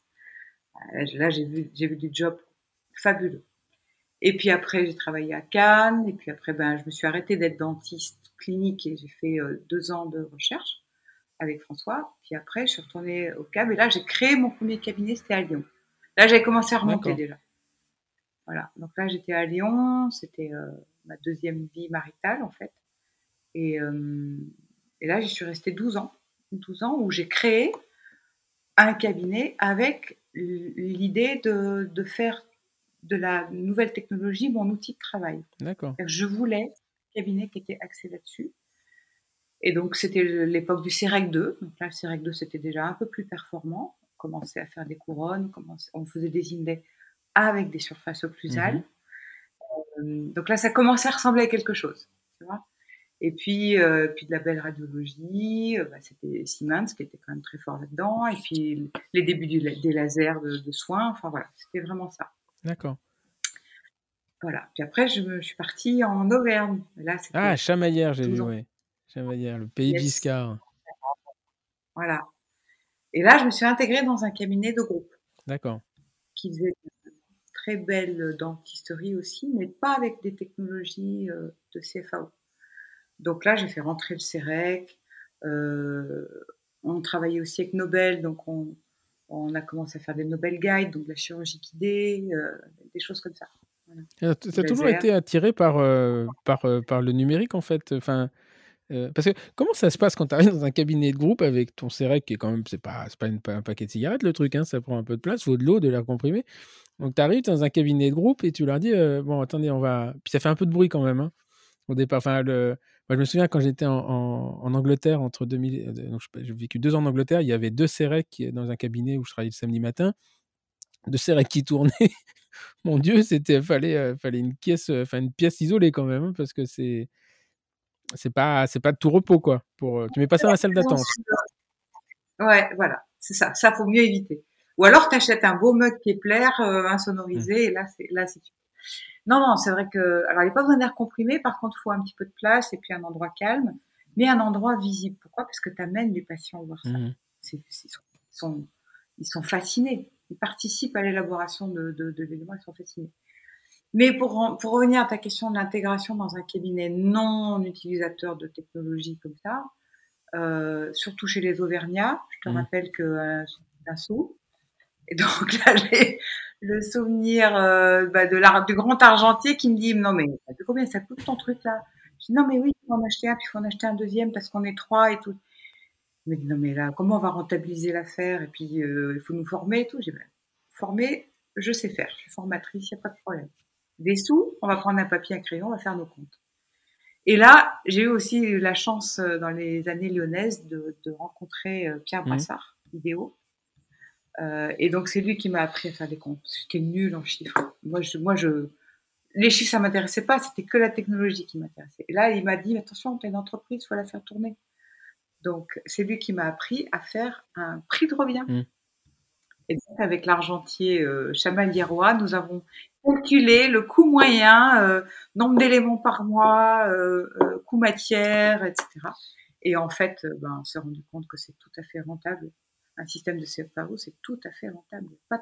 C'est marrant parce qu'on n'en parle plus de, Pierre Brassard, mais ça a été dans les années 90, au fin 90-2000, avec IDEO. Il y avait, c'était, c'était assez marrant d'ailleurs parce que c'est, il était, c'était un monsieur qui, moi je l'ai vu une fois, il avait un sacré charisme il était clivant sans vouloir l'être. C'est-à-dire qu'il y avait vraiment les pros and cons. Et je pense que lui, il était vraiment, vraiment en avance sur son temps parce que, bon, je crois qu'il est décédé depuis, mais Là, aujourd'hui, il ferait, un, carton parce que c'était, plein, de, plein de bon sens. Bon, après, il y a eu, il y a eu PMD, etc. Donc, on peut reprocher tout ce qu'on veut à ces gens-là, mais ils étaient, voilà, ils voyaient devant, quoi. Ils voyaient devant parce qu'aujourd'hui, c'est incontournable. C'est incontournable de. Moi, ce qui m'a toujours fait amuser, c'est quand quelqu'un s'installe, il disait bon. un jour, je lui dis, mais comment tu as choisi tes, honoraires de couronne? Oh, bah, j'ai fait la moyenne. Et je dis, mais si ça se trouve, ton, ton collègue à côté, il, a pas, il fait sa céramique à, 500 euros, mais qu'est-ce qui te prouve que, qu'est-ce qui prouve que ça a du sens, quoi? Là, par exemple, bon, il y a l'histoire du, du rack zéro, c'était très intéressant. Moi, je fais pas de protège, je me sens pas concerné, mais le rack zéro, on me dit c'est pas rentable. Et en fait, ça se trouve, c'est rentable pour certains. Enfin, c'est le problème, c'est le coût de la structure. Je pense que quelqu'un, un cabinet où ils sont 5 avec 3 CEREC, à mon avis, tu dois pouvoir commencer à être rentable avec des tarifs comme ça. Enfin, c'est ça qui est très étonnant. On me dit, mais comment, je, vais me mettre à l'endo exclusif, quels sont mes honoraires? Bah, Je dis, tu vas calculer d'abord ce que te coûte ton cabinet, ton, ton, argent, ce que ça te coûte un traitement, puis après ce que tu veux pour vivre. Bon, bah, si c'est trop cher, bah, tu auras moins pour vivre. Mais de toute façon, il y a la partie qui te, de coût, ça, elle est incompressible. Voilà. Et ça, on n'est pas du tout formaté à ça. Hein. Pas du tout formaté à ça. C'est assez étonnant. Pour rebondir sur ce que tu dis, Stéphane, il y a un truc super intéressant. Fabienne disait qu'à son arrivée, euh, euh, avec toute sa maîtrise de la CFO, parce qu'il faut quand même de la maîtrise, il faut mmh. quand même des connaissances. Tu peux pas, euh, tu peux pas du, du, jour au lendemain te dire euh, je vais faire une réhabilitation esthétique euh, de canine à canine en une séance si tu n'as pas la, le, la connaissance des biomatériaux utilisés, euh, le maquillage adapté. Il y a quand même besoin d'acquérir des compétences et pour ça, il y a plein de cellules de formation qui existent pour cela, mais c'est indispensable à mon sens. Ça le, ton niveau de compétence va, va, déterminer ce que tu vas déjà pouvoir proposer et l'impact que financier sur ta structure. Mais euh, il y a, à mon avis, il y a un élément qui est donc elle commence, elle faisait quasiment que du direct. Moi, je je faisais du direct pour des choses de, genre des inlay, onlay, tu vois, de l'unitaire, des choses qui ne mettaient pas ma structure sous pression. Je voulais pas me sentir sous pression de dire j'ai le challenge obligatoire de devoir euh, faire repartir mon patient avec sa prothèse nickel en bouche, à sur une incisive centrale pas évidente. Euh, c'était mon choix de l'époque. C'était mon choix de l'époque. Euh, à l'arrivée de Fabienne, on, comme tu dis, on a fait les comptes un petit peu. Je lui dis mais euh, dans, dans, le souci de voir quel était le bon ratio entre euh, le direct et, le connect, euh, on a fait le calcul. Il y a des choses qui, à mon sens, avaient du, enfin, on conserve avoir du sens à, faire passer en connect. Mais il y a une donnée fondamentale qui a changé, euh, Stéphane. Je sais pas si tu as entendu, l'an dernier, euh, c'est passé un petit peu inaperçu, mais il y a un virus qui a circulé sur la mmh. planète. avec une petite incidence sur, sur, sur le, le, fonctionnement même, les préconisations qu'on a dans nos structures, qui fait euh, dire ben, que si on peut réduire le nombre de passages de patients dans nos cabinets, c'est quand même mieux. Euh, et là, euh, écoute, il n'y a même pas lieu de, de qu'il y ait débat. C'est euh, chaos technique première ronde, le, le, direct l'emporte quasiment sur tout. Mmh. Donc ça nous a ça a validé un petit peu le discours de Fabienne pour son grand bonheur parce que ça validait un petit peu son approche moi, c'est, j'ai eu aussi la chance d'avoir, je conserve avoir la chance Fabienne au quotidien qui me fait avoir un, un niveau de compétence qui, qui s'accroît de jour en jour. Et c'est sûr que là, le direct, c'est quelque chose d'extraordinaire. Mmh. C'est fabuleux. Et a fortiori, rentable. Euh, là, il n'y a, y a, y a, même pas le débat non plus. Mmh. Il y a même pas le débat. Donc là, euh, donc là après, Fabienne, tu as rejoint donc, euh, Olivier euh, dans son cabinet ou vous avez créé une structure nouvelle tous les deux?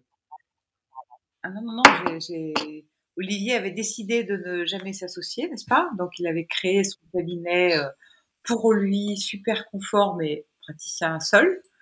Et donc en fait, euh, bah, le Covid a fait qu'on n'a plus utilisé la salle d'attente, n'est-ce pas? Donc et là j'ai dit non mais là, là j'ai une opportunité. On a une opportunité. Alors au départ on faisait, on, a dit que je le rejoignais et qu'on faisait euh, chacun son tour sur son fauteuil. Et là on s'est dit bah on se voit pas. En fait. Mm. C'est-à-dire que 6 jours sur 6, on se voit pas. On travaille 3 jours chacun, on se voit pas. Euh, 6 jours sur 7. Et donc, du coup, bah, en fait, on a, on a récupéré la salle d'attente. Mmh. Et on a deux structures de soins. Alors, la mienne est beaucoup plus petite que la sienne, mais tout aussi bien équipée, puisque j'ai bah, je suis équipée. Moi, tu sais, je suis marquée au fer rouge euh, Sirona, hein, mmh. donc euh, Sirona Radio Sirona, euh, Prime Scan. On a deux Prime Scan, on a deux machines outils dans un petit labo super sympa. On a exploité au maximum tous les mètres carrés et on a une structure euh, super équipée avec un orthophos XG3D puisque euh, même si plus du XG3D, c'est du SE puisque je fais de l'implantologie simple guidée avec des CEREC Guide 3. Euh, voilà, donc on est vraiment dans la conception de nos plans de traitement euh, marqués CEREC, CFAO. Euh, et dans l'accueil du patient, ben, Olivier n'a pas dit, mais il, est, euh, il, est, il a fait toute l'école BINAS pendant des années, donc il est particulièrement au fait de l'accueil et de la communication vers les patients. Et moi, j'avais mon parcours euh, brassard que j'ai amené. On s'est rendu compte qu'on était quand même super mmh, proches, mmh. même si les mots techniques n'étaient pas tout à fait les mêmes pour les mêmes outils, en fait. Mais on est, on est, on est raccro, quoi. Donc, euh, je pense qu'un patient qui rentre chez nous, il est accueilli, euh, il bénéficie des, de tout, toute notre connaissance en nouvelles technologies pour aller vite et bien à son objectif, l'objectif qu'il aura fixé. Et, et on a une, ouais, moi, j'adore travailler dans ce cabinet en équipe, on est cinq. Et donc là, vous travaillez. Alors que là, vous êtes. vous, n'avez plus d'assistante dentaire là. De, de, de, de pardon, si, d'assistante, vous en avez, il y en avait trois, mais. Ah ouais, non, non, vous n'avez plus de salle d'attente. On a remis un tout petit bout de salle d'attente où il y a deux, deux sièges, mais vraiment, on s'en sert très peu. D'accord. On s'en sert très très peu. Bah, on prend des patients à la journée, on prend des patients à la demi-journée. Voilà, donc t'as pas de flux dans le cabinet, très peu de flux de patients. D'accord. Ben, la personne qui rentre, elle est chouchoutée un peu en VIP, quoi. Parce que tu vas pas avoir ce défilé de patients qui rentrent, qui sortent, qui passent à l'accueil, etc. On est un peu sur le principe d'une privatisation du cabinet, si tu veux. C'est un peu l'idée, c'est-à-dire que le patient arrive le matin, il va repartir ou à 13h ou le soir même, mais tout s'organise autour de lui toute l'équipe est au diapason du soin du patient, du patient et mmh. c'est vrai qu'on va pas avoir 20 rendez-vous dans la journée. Hein. Nous, on a, on a poussé le système euh, au maximum de sa capacité et pour le, le, un retour euh, d'expérience patient qui nous est à chaque fois ultra favorable, qui est dithyrambique. Mmh. Euh, ça nous correspond, on a l'équipement technique pour ça et puis ben, le oui, on va dire que le, cabinet surfe un peu sur cette vague-là. C'est l'identité en tout cas du cabinet. Et, donc ça, euh, c'est quelque chose qui était... Toi, tu faisais déjà comme ça, Olivier, ou c'est parce que euh, ce côté euh, symbiotique des deux et le Covid a fait que voilà, vous avez décidé, bah, maintenant, bon, j'ai compris vous aviez des enfants qui étaient un peu plus âgés que les miens et qui étaient sortis d'affaires. donc là, maintenant, vous êtes parti pour vous faire plaisir. quoi. Si j'ai bien compris, c'est un peu le kiff euh, perso professionnel. Et, euh, mais tu avais, toi, tu avais déjà organisé ça comme ça ou, c'est quand même relativement récent? Non, alors c'était déjà le l'objectif, si tu veux. C'était euh, de, de les regroupements d'actes. Hein, c'est des, des, mots à, la mode aujourd'hui, mmh mais c'est déjà ce que je faisais dès que j'ai commencé le justement le, le, de formation chez Bina, c'est et euh, alors d'ailleurs j'ai une petite anecdote. Je salue euh, Julien Rochat qui est un des un des consultants euh, Binas qui m'a suivi dès le départ, euh, qui est devenu un ami proche proche aujourd'hui et qui m'a dit son il est venu dans ma structure, il a vu un peu la personnalité que j'avais. J'étais bon un peu péchu. J'aime bien quand ça bouge, si tu veux. Alors, les, d'ailleurs, la salle de soins, moi, elle est plus grande pour une bonne raison. Hein, c'est que je, il faut que je cours autour du fauteuil un petit peu pour me défouler. Donc, c'est pour ça que j'ai un grand cabinet par rapport à ça. Voilà, on a remis des choses dans le contexte. Mais euh, Julien m'a dit, mais toi, déjà, j'ai vu, toi, il te faudra, euh, toi, pour toi, le CEREC, c'est pour toi. Et tu vas voir, le jour où tu vas découvrir le CEREC, tu vas l'épouser. Alors ça m'a fait mourir de rire parce que je suis allé faire ma formation à l'Académie du Sourire où j'ai rencontré Fab et puis ensuite l'Académie de CFO dont, dont, Fabienne était la fondatrice et présidente. Alors il est venu au mariage en septembre 2020, on corrige un peu, c'est pas en 2016 qu'on s'est marié, hein, c'est plus récent ça, hein, en septembre 2020 il était au mariage, il était mort de rire. Il dit, mais toi, tu prends la balle au mot, la balle au mot, il n'y a pas de souci, la balle au mot, c'est mot pour mot, c'est ce qu'il dit, il dit, voilà, j'ai embarqué, j'ai package, si tu veux, j'ai package. C'est vrai qu'elle est voilà. À l'époque, moi, j'avais fait, euh, j'avais suivi euh, Edmond la formation de Edmond Binage, je l'ai suivi avec Stéphanie Frison et ça m'a fait rire parce que j'ai vu une vidéo, euh, j'ai vu une vidéo passer sur Facebook et elle y est, elle y est toujours. moi, c'était en, euh, euh, c'était en 4... C'est l'année où je suis passé en exclusif, donc 2003. Et euh, donc j'avais un peu, euh, je un peu les fesses. Et donc 2002-2003, c'est elle qui m'a qui m'a accompagné. Et à l'époque, elle était partie vivre parce que lui, il est à Marseille, mais elle, elle est partie vivre à Pau, je crois. Enfin, c'était voilà. Et donc elle était en télétravail. Et donc voilà, c'est marrant. J'ai vu qu'elle était toujours là. Donc c'est, elle fait partie des murs, elle. Hein. Ok, donc ça c'est et alors, donc, euh, euh, ça va, on va rebondir là-dessus. Donc, ça, ça votre fusion euh, professionnelle, elle s'est faite pendant le Covid alors ou c'était avant? On avait décidé avant. Non, on a décidé vite en fait. Nous, on, va vite. Non, vous avez décidé avant, mais c'est-à-dire vous profitez du Covid pour faire les travaux et vous vous, vous, fermez avec un cabinet et vous ouvrez avec deux, quoi. C'est un peu ça. Si, si, tu veux l'idée, on, bon, Fabienne et moi, on a, on a une vie commune qui, euh, qui a démarré début 2019. Tout de suite, bon, euh, moi, j'étais pas chaud pour l'accueillir dans ma structure parce que je voyais pas ce que notre histoire perso allait pouvoir euh, s'enrichir d'une, version professionnelle. Mmh. Je voyais plutôt la version professionnelle à risque, si tu veux, dans l'histoire. Et puis, elle a l'occasion de, quand elle se sort son grand sourire, c'est difficile de lui refuser quoi que ce soit. Elle te dit, mais Olivier, moi, je veux venir chez toi. Tu vas voir, je suis pas emmerdante, j'ai besoin d'un pas grand chose Et euh, bon, je me suis renseigné quand même sur ses états de service. C'était une collaboratrice qui apparaissait comme assez prometteuse. Donc, euh, je lui dis finalement. Parce que tu étais, installé où avant, euh, Fabienne Juste avant ça, alors? À Chamalières? Oui, oui, j'ai quitté, j'ai quitté le cabinet de la passerelle, que je salue d'ailleurs. Et ouais, c'est ça. Et tu étais collaboratrice là-bas? Associée. Ah, étais associée, d'accord. Voilà. Donc là, ils ont, ils ont pris comment quand tu leur dis je m'en vais avec la machine et. Hein? Très très mal. Ils ont mal vécu. Je peux comprendre. Mais bon, mais bon au final, tout, tout, va bien. Mais c'est vrai que, ouais, je les ai pas. Qu'est-ce que tu veux faire? Alors, ça, c'est une question. C'est qu'est-ce que tu fais passer en priorité? Ta vie pro ou ta vie mmh. perso Moi, j'ai toujours fait passer ma vie perso en priorité. Toujours. C'est comme ça. Donc, j'ai changé plusieurs fois de lieu de vie et de cabinet. Et au final, ben, ça te donne de la souplesse, ça te donne euh, de la fluidité pour t'installer dans un nouveau système de pensée, un nouvel environnement. Euh, par contre, quand tu es fidèle à tes acquis, c'est quoi, moi, mes valeurs fondamentales professionnelles? C'est euh, l'accueil du patient, savoir l'écouter, et c'est utiliser la nouvelle technologie. Voilà, c'est mes deux fondamentaux. Mmh. Ben, j'ai trimballé ça partout. Dans tous les cabinets que j'ai fait, j'ai trimballé ça. Et comme par hasard, si tu es fidèle à tes principes, ça fonctionne. Et tu vois que les gens autour, ils adhèrent. Mmh. Et ils disent, bah oui, faut faire hop, le que ça rentre dans le cabinet, ok.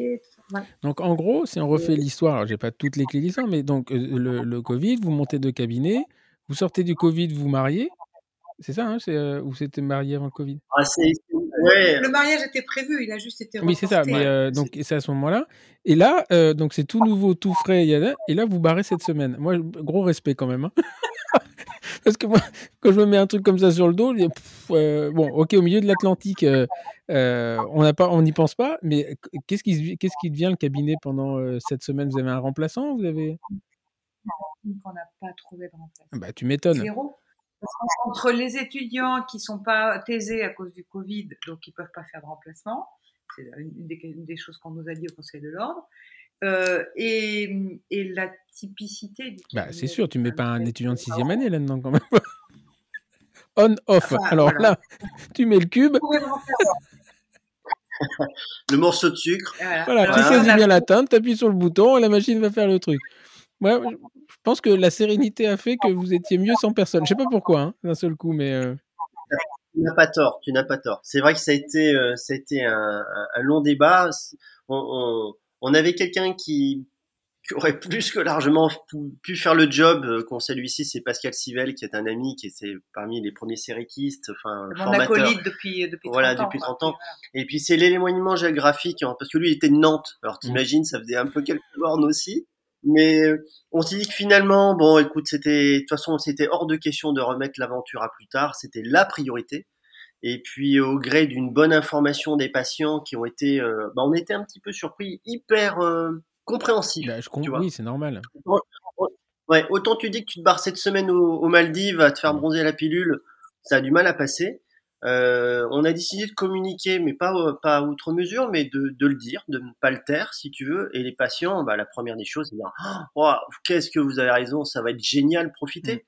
Et on, on s'est senti euh, on n'a pas eu l'impression de, de les abandonner. Alors on avait fait aussi en fonction que nos urgences aient pu être reçues par un de nos confrères sur euh, sur euh, sur Chalt, mais on s'est vraiment senti euh, on nous donnait un petit peu les, les clés de l'aventure en disant bah, je suis pas très étonné de ça en fait tu sais souvent on dit ouais les gens ils aiment pas les dentistes trucs en fait ils aiment les gens qui, qui, qui, font les choses différemment et donc quand tu vas et tu dis ouais on va faire une transat tu peux pas dire non mais vous exagérez et puis de toute façon t'en as rien à foutre qui dit oui, mais t'as pas envie, t'as qu'à pas le faire. Non, mais c'est vrai, quelque part. Euh, euh, par contre, de leur dire, bah voilà, je, moi je me souviens quand j'étais, je partais, j'étais parti pour dire, voilà, je, vais, je pars deux ans à l'étranger. Les gens, ils, euh, t'as toujours un râleur qui dit, ah, les dentistes, ils ont les moyens. Ok, de toute façon, tu t'en fous, parce que effectivement, tu les as les moyens, donc je vois pas pourquoi on s'en priverait. Mais c'est quand même une sacrée, une sacrée aventure, quoi, parce que c'est. Et donc, c'est votre voyage de noces. Génial. Moi, j'aurais juste, avant de parler du voyage de noces, euh, dire une chose, c'est que, alors, tu vas dire que je parle encore pour, ma, pour notre paroisse, mais avec le CEREC, as la majorité des boulots qui sont faits tout de suite, qui ne sont pas en cours. Ouais, t'as pas de délai. Tu vois? Ça limite les urgences. Vraiment beaucoup. Et les quelques provisoires euh, qu'on a fait, on les a aussi fait avec le CEREC, donc avec du PMMA euh, top qualité, usiné, adapté, collé, bien costaud. Et ben, il y a presque pas. Non, il y a ça. Et puis, euh, effectivement, l'immédiateté, c'est-à-dire que quand tu prends un patient, tu, sais pas moi, tu fais une endo, une couronne, un machin, un truc de base, déjà, ton agenda, il est, même si Binas, il te dit, faut pas donner tous les rendez-vous, tu, tu peux pas planter un mec après son endo, les je revois dans huit semaines. Parce que, en termes d'organisation, là, effectivement, tu prends un patient et c'est terminé. Donc, tu n'as pas de. T'as pas, de, pas de stock en fait, enfin c'est un peu bizarre de dire ça, mais euh, tu, tu, tu, tu, valides ton stock au fur et à mesure. Et euh, ce qui peut d'ailleurs être euh, pour quelqu'un qui commence une activité qui se met des gros investissements et qui n'a pas les 20 ans de bouteilles que vous avez, ça peut être aussi un petit peu. Euh, c'est peut-être pas forcément très sécurisant au départ de se dire Ok, bah, je ne sais pas ce que je fais dans 15 jours. Et inversement, tu aperçois que ton de rendez-vous est toujours plein en fait. Et, et, et, je l'ai revécu moi récemment quand j'ai quitté l'université, que j'ai rouvert mon cabinet. J'étais plein sur 15 jours. Alors, tu as un peu un stress en disant est-ce que ça va marcher? Et tout le monde dit oh, ça va marcher, Stéphane Simon. Non, attendez, mais pareil, hein, lire le patient, il n'a rien à foutre de Stéphane Simon. Euh, et euh, donc, on est, on est logés tous à la même enseigne, quoi qu'il arrive. Et en fait, tu as ce stress de dire est-ce que ça va marcher, tu as le téléphone, etc. Et puis, un an après, où tu n'as plus de place avant six mois, c'est juste l'enfer. C'est juste l'enfer. Et nous, on est du, euh, comme, comme vous, hein, c'est du one shot. C'est-à-dire, le patient, je le vois, à la limite, en consultation, en traitement, c'est terminé. Et, et donc, en, en, fait, tu te dis, ouais, ils ont vraiment raison de jamais programmer, bloquer ton agenda. Inversement, au départ, euh, tu te rends compte que c'est comme ça qu'il faut faire une fois que tu es bloqué, en fait. C'est ça qui est très étonnant. Et il faut ce, déclic de se dire, OK, bah, je me mets peut-être en danger. Et en fait, tu te dis quoi? Bah, Si jamais ça marche pas, tu pourras toujours, euh, tu pourras toujours rebondir. Hein. On, est, on a un métier, c'est comme les coiffeurs. Hein. Les dents s'abîmeront et les, les, cheveux pousseront toujours. Donc, euh, on est quand même moins malheureux que les, les, restaurateurs. Et donc, sauf quand on n'est plus de cheveux. Sauf quand on n'est plus de cheveux. Il plus après derrière. Mais. Parce qu'ils je, je ah, moi, je voilà, qu'ils poussent trop vite, les miens. Ils partent, ils partent vers l'arrière, mais. Euh... mais tu as tout à fait raison, c'est exactement ça. Et nous, ça a été une surprise. Ça a même été une surprise de voir euh, euh, le, le, fait que les gens le valident, mais soient même. Euh, enthousiastes. Comment dire enthousiastes. Mmh. c'est comme si on, ils nous demandaient de les emmener mmh. avec eux quelque part. c'est un pogo 36, ça dire. Mais, hein. Non mais disons qu'on a vraiment senti ça et c'était la surprise, la vraie surprise. Bon, on va parler du contenu après, mais euh, de voir que les gens attendaient de nos nouvelles. Tu mmh. vois, ça a été abreuvé de petites infos qu'on pouvait leur donner de temps en temps, euh, avoir un retour ultra positif et était en demande en fait, vraiment en demande qu'on leur fasse partager au gré une petite photo, euh, d'un petit post, une petite vidéo. Euh, une petite parcelle de notre aventure. Et c'était vraiment, très, vraiment assez, assez troublant. En plus, vous êtes dans une région de, qui est très sportive finalement, non? Il y a, bon, tout, c'est pas 100%, mais c'est des gens qui sont assez sportifs, qui sont un peu aventuriers. Enfin, euh, c'est peut-être. Je pense que les, les gens sont, sont, plus sensibilisés à ça qu'effectivement celui qui est en région parisienne. Euh, enfin, je n'ai rien contre les gens de la région parisienne, mais peut-être qu'ils sont moins sensibilisés à ce genre de, de choses très nature. Hein, que, que, que, les gens de, de, chez vous. Alors donc, euh, vous, euh, parce que moi je me, je me, souviens, à un moment, vous mettez un post sur Facebook euh, dans un avion en disant ça y est, je dis tiens, ils partent en Martinique et le lendemain vous êtes sur un bateau. Et là, je me dis, j'ai pas tout, pas tout compris sur le, sur, le, sur le truc. Et donc, ce qui est assez intéressant, c'est que j'ai appris après que, donc effectivement, Fabienne adore l'eau. Et toi, tu n'étais jamais monté sur un bateau, Olivier? Ah si, si, non, j'avais une grande expérience. Non, non, non. Alors, il faut remettre les choses dans le contexte, j'ai une très très grande expérience que d'avoir passé deux jours sur le même euh, sur le même bateau qui nous a permis de traverser l'Atlantique au large de Porquerolles avec des, des vagues gigantesques d'à peu près de 50 cm de haut et euh, une légère brise marine. Voilà, donc j'avais quand même cette expérience-là, donc je me sentais vraiment armé, tu vois, prêt à. Elle te l'a vendu comme ça, en disant, tu vois, c'est bien le bateau, on va faire une transat au mois de mars. Voilà. Et trois jours, une fois sur place, en fait, je me suis rendu compte qu'en guise de, de, voyage de noces, en fait, elle a voulu me tuer, Stéphane. Qu'on mette non, mais attends, tu regardes jamais la télé. Parce qu'une transat, quand tu les vois là, tous, il euh, n'y a, a, pas que l'arrivée au port avec les, les fusées où on dit on a gagné. Hein, c'est que derrière, bon, ils sont pas sur des Pogo 36, hein, ils sont sur des trimarons avec des feuilles pour certains. Mais quand même, tu te lances pas dans une transat euh, comme ça. Ou alors, il y a un défaut d'information euh, majeur quand même. Hein.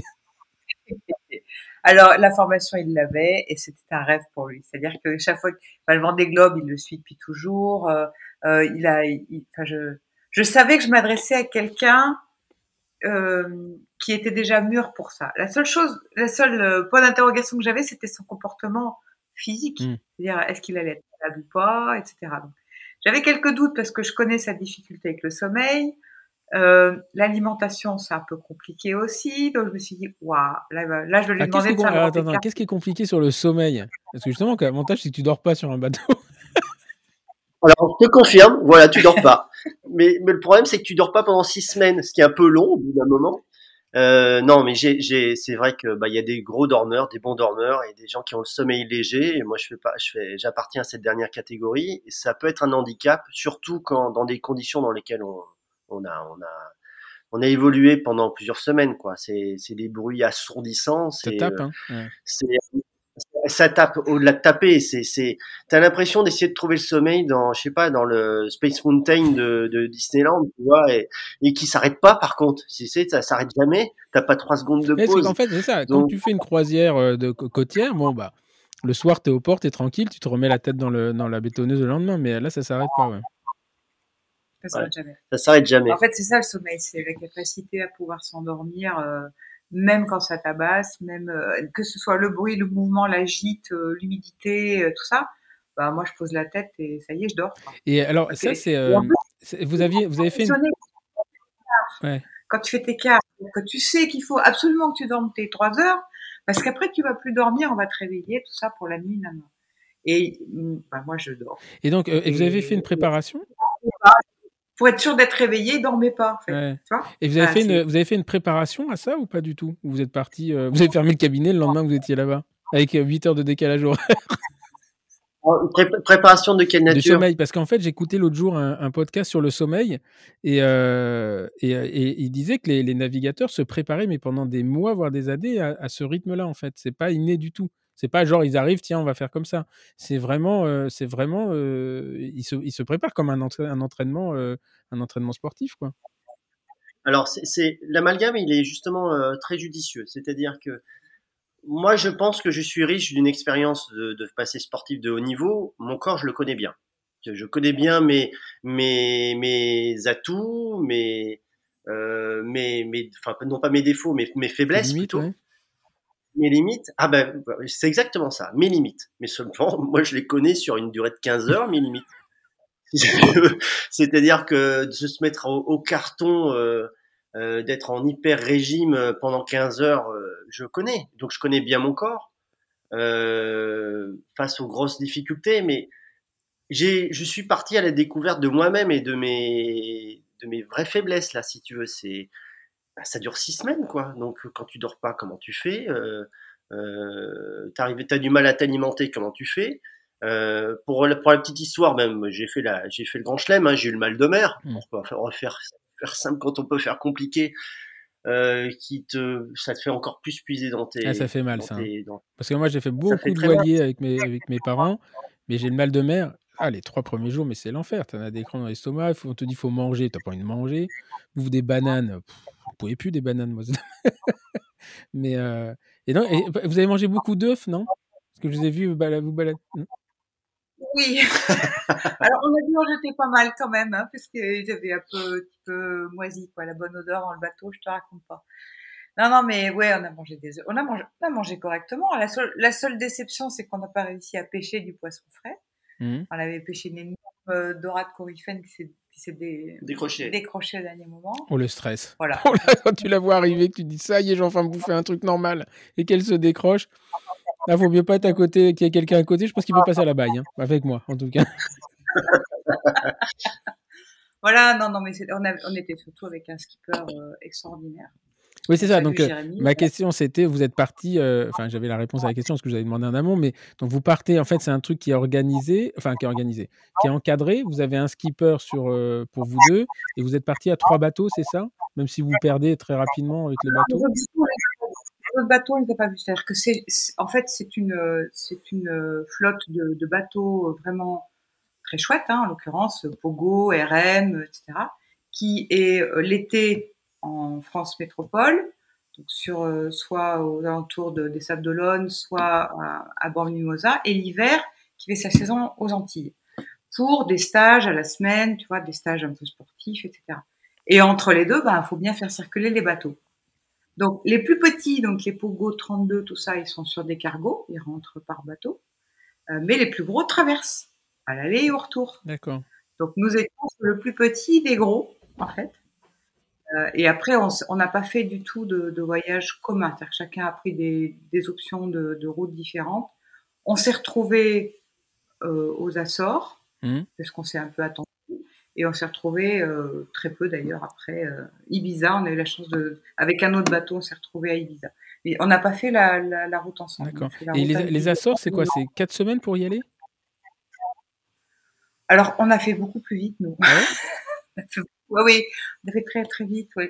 Et là- Oh là là- là. et là, donc aux Açores, tu arrives, vous êtes au mouillage ou vous êtes euh, dans un port là? Non, on est arrivé à Horta. Horta, c'est la Mecque. Pour, les, pour ceux qui connaissent, euh, c'est vraiment la Mecque. Tu as, as un endroit qui s'appelle euh, Peter Café Sport, euh, qui a la trace de tous les petits navigateurs touristes, hein, Mhm. nous. Enfin, il n'y a pas des navigateurs professionnels, mais des navigateurs amateurs. Donc, tous les voiliers, quand ils arrivent, ont la chance et l'autorisation de pouvoir peindre sur le quai leur drapeau. Ah ouais? Imagine la beauté du truc. Tous les quais sont recouverts avec les drapeaux de tous les bateaux qui sont passés et qui ont laissé leur empreinte, avec les noms des, des équipiers, la date, donc des trucs qui datent de, de- vraiment longtemps. Et donc on a fait notre petit drapeau, on a, on a, on a respecté la tradition. Et là, il y a un, donc un café, ça fait 102 ans qu'il est ouvert, donc on en est à la quatrième génération de gens qui tiennent ça. Et c'est une tradition d'aller là, au Peter Café Sport. Il y a un cachalot sur la, la devanture. Et euh, voilà, ça fait une ambiance extraordinaire. Il n'y a que des gens comme, comme nous, quoi. Des gens qui ont fait l'effort de traverser sur un petit Alors, ce, ce café, il, il parce qu'il y a quand même des périodes, il y a- il y, a des périodes où tu fais l'aller, des périodes où tu fais le retour. Donc, euh, qu'est-ce qui se passe entre les périodes? Il n'existe pas, il est fermé?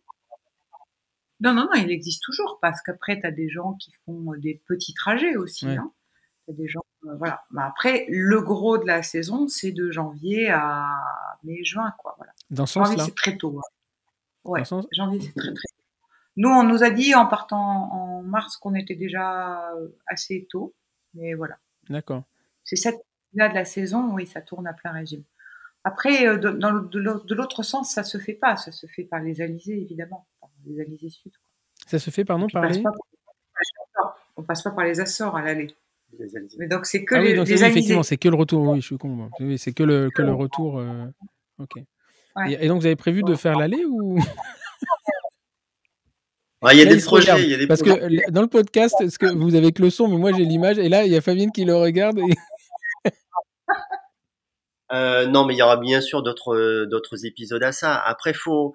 euh, pff, j'ai lu un article pas mal de Thomas Pesquet là, qui disait que le plus dur, euh, sa deuxième session là dans l'ISS, était plus compliqué que la première parce que la première, il était dans la découverte et puis il y avait un peu d'insouciance, tu sais, d'insouciance. euh, euh, et tandis que là, il était au fait des difficultés auxquelles il aurait été confronté, il les connaissait, donc il les appréhendait.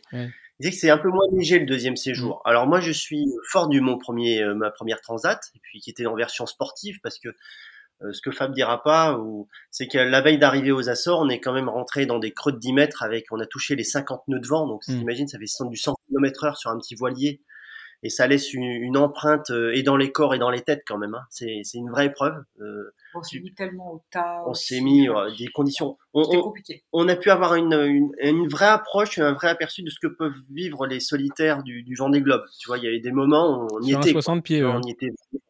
Ouais, ouais, sur voilà. 60 pieds sur Mais- un foil. Voilà. Mais, mais avoir des vagues devant toi ou derrière toi qui se constituent de plus de 10 mètres, c'est c'est des moments. Et à un euh, moment, vous- bah, il y a un moment où vous avez eu Ah oui. peur ou pas? Oui, Ah non, un Ah vrai moment. Ouais. une Ah, nuit. Surtout l'ensemble, une nuit. Et là, vous vous dites, euh, Alors- ouais, là, ça peut mal finir. Là, on était enfermés à l'intérieur du, du carré, hein, donc porte étanche fermée. Euh, t'as euh, trois riz sur la grand voile, t'as rien d'autre comme toile dehors. Et, euh, et puis dans une lessiveuse, quoi. Enfin, ça tabasse dans tous les sens. Et là, tu regardes les boulons qui tiennent les haubans, tu sais, à l'intérieur, ils vont se défaire, on va démater. Euh, euh, tu, tu- il y a une quille relevable dans le pogo, elle, se- elle se mettait à trembler, tu sais, elle rentrait en résonance. Je dis, mais alors, on va perdre la quille. Enfin, tu te mets à gamberger, tu dis hop là, il faut pas, il faut pas, il faut pas, zen, tu respires, tu te concentres sur ta, ta respiration, tu regardes tranquille, tu essaies de ne pas gamberger parce que sinon tu es mort. Et, mais on s'est pris par la main et, et, là il y a eu un petit moment où on s'est dit mais alors le grab bag il est là, hmm. le dingy il est là, les fringues qu'est-ce qu'on prend, enfin tu vois il y a eu un moment. comme ça. Et là vous étiez, euh, c'est en arrivant aux Açores ça? Oui. On était tout près de Horta, on était dans, dans Donc, bon, là, tu te rassures en disant, au pire des cas, on, on lance le, on lance le, le, radeau et on n'est pas très loin. C'est pas comme quand tu es en plein milieu, milieu, milieu, quoi. Hein. Ouais, on est d'accord. Ouais.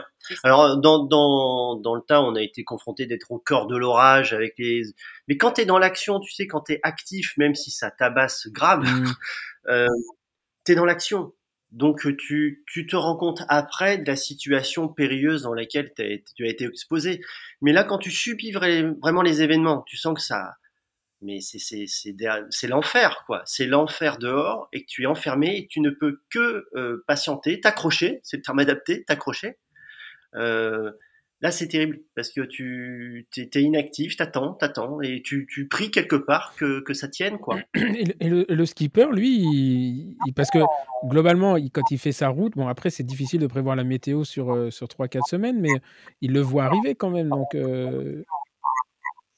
c'est ça la difficulté. C'est que quand tu es au départ, tu as, un bon réseau Internet et tu peux euh, comparer les différentes euh, prévisions en fonction du maillage. Tu as des maillages serrés pour les petites régions et des grands maillages pour la totalité de l'Atlantique.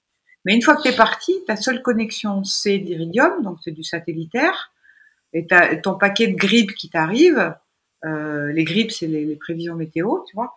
le maillage est gros, et sincèrement, il était assez souvent faux. Il était faux dans la direction ah du vent et faux dans la puissance. Ah ouais, on a, on a été de surprise en surprise par rapport au grip. Hein. Donc tu fais ta route par rapport à un grip qui finalement se révèle pas être euh, exact, pas être la météo locale là de ce que tu es en train de vivre. Et ça, ça fait Et là, en hein. plus, es vraiment, bon, à part les, les, trois bateaux qui partent avec vous, tu es, tout seul, tout seul au milieu de l'océan ou tu vois de temps en temps des paquebots qui passent euh... ah, Tu es tout seul là on, on, à l'arrivée sur Gibraltar, évidemment, hein, parce que c'est le goulet d'étranglement. Mais sinon, ben. T'en as deux, trois en, allez, deux, deux ou trois, t'as les trois en, en, trois semaines, quoi. Trois en trois semaines, ouais. Et, et là, euh, euh, parce que euh, moi, pour, ma part, j'ai fait des, des, traversées de deux, trois jours et euh, il y a un moment, c'est un peu flippant, enfin, quand tu vois rien autour. Y a, vous, vous avez, des, vous avez connu des moments comme ça où tu as l'impression de devenir un peu zinzin, enfin, tu n'es pas complètement connecté à la vie normale ou euh, vous êtes resté lucide tout le temps? Ah, Moi, je pense que je deviendrais zinzin. On, enfin, on est plusieurs à l'intérieur de moi, donc euh, je pense que. Ouais, alors. on est zinzin. Alors déjà, moi, le manque de sommeil a fait que j'ai. C'est la première fois de ma vie que je ne dors pas pendant plus de 72 heures quand tu es malade en plus, mmh. que tu manges pas, t'arrives pas, bah, disons que tu manges, mais je te fais pas de mmh, dessin, mmh. hein, ça repart dans l'autre sens. Euh, bah t'as toutes, euh, t'as des hallucinations, tu t'entends des voix dans le brouhaha, euh, voilà. Euh, mais bon, quand tu vois ta femme se promener sur le pont en sirène, tu dis que c'est vraiment une hallucination parce que c'est pas possible. le... Non, voilà. Donc ça, c'est compliqué. Après, tu parlais de déconnexion, mais c'est le terme parfaitement adapté. Et pour autant, on n'a jamais été plus connecté qu'à ce moment-là, mais connecté à l'élément. Mmh, mmh. Tu vois, tu es connecté du monde ambiant, mais tu es connecté à la planète, à cette petite interface entre le ciel et la mer, et le petit confetti qui se balade au milieu d'une mer gigantesque, mais tu es, connecté plus que jamais. Mmh, Moi, je dis souvent que c'est euh, l'endroit où je me sens le mieux sur Terre, c'est sur la mer, c'est surtout quand il n'y a pas de ah, terre. tous les gens qui font du, bateau, d'ailleurs, tu n'as qu'à aller voir, hein, les grands navigateurs, ils, les, quand ils arrivent et qu'ils font des entretiens, les mecs ils se répondent parce qu'il y a des sponsors, mais euh, ils n'ont qu'une envie, c'est de se tirer et de se dire. Euh, je pense qu'il y a, une, euphorie d'arriver, mais il y a aussi une angoisse de se dire qu'est-ce que j'étais bien, euh, qu'est-ce que j'étais bien là-bas. Il y a une très très belle interview un jour que j'avais vu d'Eric Tabarly qui disait le pire moment c'est quand je rentre. Et alors qu'il a les gens qu'il aime, etc. Mais dans sa tête, en fait, effectivement, il est, complètement connecté avec l'élément, comme tu, dis. Parle avec les poissons. Il, je pense que tu as des euh, les levées de soleil ou des choses comme ça, c'est des, des, trucs. Euh, tu n'as même pas envie de les prendre en photo. Tu as, envie de dire les gens, vous avez qu'à venir. Quoi. ça. Mais là, là, je vois Olivier, il est dans les nuages. Il a, encore une fois, c'est. il est, je, regarde l'horizon, je regarde la, la, Méditerranée là quand je te parle. Moi, moi, il y a, tu, tu, as raison. Alors moi, j'étais super content de rentrer quand même, hein, mm. qu'on soit d'accord. Hein. Toucher, toucher, la terre, mes montagnes, oh là, c'était bon. Non, non, j'étais super content de rentrer. Euh, Fab, ça a été vécu différemment. Notre force, c'est que on, on, a vécu le retour à deux. Mm. Donc tu vois, c'est euh, on, on, on, se quitte pas. Donc on... mais c'est vrai que tu as une partie de toi qui reste là-bas, clairement. Même malade, même brassé, même éprouvé, euh, fatigué, épuisé, malmené tu as une partie qui reste là-bas. Hmm. Donc, euh, d'y retourner, c'est une évidence qu'on va y retourner. Mais y retourner, enfin, je parle pour ma paroisse, mais Fab, tu vois, toi qui as l'image, tu vois le, regard qu'elle me jette un petit peu. Euh, on va y retourner parce que conscient des difficultés, donc un peu plus armé. Tu vois, moi qui ai besoin aussi de, de courir sur un bateau incliné à 70 degrés, c'est très compliqué. Donc, mais, mais voilà, conscient de, de, tout ça, mais pour, pour goûter au meilleur, quoi, qui est cette. Euh, ah, fais gaffe, le, Pacifique, c'est quand même vachement plus grand que l'Atlantique. Hein. Alors, bah, c'est le programme, c'est le projet, tu vois, voilà, ça serait de repartir de Martinique. Alors, la traversée, euh, retraverser l'Atlantique euh, dans le sens aller, ça serait de le faire un peu en piste verte, alors qu'on a goûté à la piste noire et, mmh. et hors piste. Donc, peut-être un jour, ne jamais dire jamais. Euh, mais c'est peut-être pas l'actualité euh, immédiate. C'est plus long à l'aller, non? Ou pareil? Non, non, non. non. Ça dépend et de ta monture et de la météo. Si tu as pétole, euh, sur un enfin, non, une transat avec pétole, au moteur, là. non, non c'est pire, c'est pire. Attends, tu fais le bouchon, c'est terrible. Tu as trois jours de pétole, le bouchon, c'est pas drôle du tout. Non, non, vraiment, on a d'abord on n'a pas eu pétole, on a eu pétole comme Méditerranée. C'est tout. Hmm. Mais sinon, on a eu vraiment beaucoup de temps, euh, beaucoup de gros temps. On a eu au minimum 20 nœuds de vent et, et plus souvent 30. Et, euh, et on est monté donc jusqu'à 50. Donc, c'est allé hmm. vite, en fait. Mais pour venir à ta question, en fait, le temps, le, le temps, le temps compte pas pareil en mer. Hmm. Tu te dis 80 euh, jours, 20 jours, 14 jours, je sais pas, ça n'a pas d'importance. Le soleil se lève, tu fais ta journée, le soleil se couche, puis se relève le lendemain, etc. Et tu t'adaptes à la météo du jour qui se passe. Et tu t'en mets plein les mirettes avec des nuages différents, des couleurs d'eau différentes, des formes de vagues différentes, des événements différents. Et le, calendrier compte pas. Tu ne sais même plus quel jour on est. Hmm. Tu ne sais même pas si c'est mercredi, samedi, ça n'a aucune espèce d'importance. Tu es sur l'instant présent tout le temps. C'est une méditation active euh, permanente et une vigilance à 150% pour répondre à l'événement qui peut se produire. parce que finalement, vous êtes complètement, euh, vous êtes complètement déconnecté de, de, tout le monde. Vous pouvez même pas envoyer de message, vous pouvez pas envoyer de. Alors avec l'iridium, tu peux toujours, mais c'était une, part de hmm. couper. Donc là, vos proches, vous les prévenez que pendant euh, six semaines, euh, ce sera silence radio, mais que c'est pas grave. Vous vous les rassurez quand même. Ils nous ont suivis, il y avait une petite balise à bord, tu sais, une balise connectée, connectis. Euh, donc eux nous voyaient, voyaient, le bateau se déplacer sur leur carte, sur Internet. Donc ils savaient qu'on avançait, c'est bon. C'est pas coulé, on peut les voir. Il y, a, une journée, il y a quand même le point qui a disparu. Hein. Ah ouais? Et ça, ça, ah ouais, ouais, ouais, ça, ça. Ah bah oui, la batterie, la batterie s'était défaite. On avait, on avait, ouais. Là, je, pense que pour ceux qui sont à terre, c'est euh, un peu flippant. voilà, ça, ça n'a pas de. Mais euh, non, voilà, c'est l'idée. C'est vraiment l'idée. C'est pas euh, une croisière aux Bahamas. C'est euh, c'est vraiment une aventure marine, une vraie. Une vraie. Tu changes d'élément. Tu quittes la terre, sur la mer, et tu te mets à vivre selon ce que la mer te dit. Mmh. c'est elle qui décide, quoi. qui te donne le rythme, qui te donne l'attitude, qui te donne tu t'habilles, comment tu manges, comment tu te déplaces, en biais, à plat, tout ça, tout, tout. C'est elle qui. C'est vrai que tu aperçois que, que, que, Renaud, euh, qui n'est pas forcément un chanteur que j'apprécie beaucoup, mais euh, quand il c'est pas l'homme qui prend la mer, mais sa mère qui prend l'homme, c'est, c'est, exactement ça. Exactement euh, ça. Et, au-delà, et au-delà, moi qui étais un peu plus impacté, on va dire moralement, parce que un peu plus éprouvé, il y a quelque chose qui m'a fait tenir le coup. C'est déjà, ben, déjà, je renonce jamais. Ça, c'est une valeur sportive que j'avais dès le départ, donc c'était un point d'honneur d'aller au bout quel que soit l'état euh, physique. pas le choix. Euh, Non, bah, de toute façon, t'as raison. Ah, t'as le choix quand t'arrives à Gibraltar, de dire allez, je prends l'avion, je finis. Mais mais ça m'a jamais euh, traversé l'esprit. Il fallait aller au bout.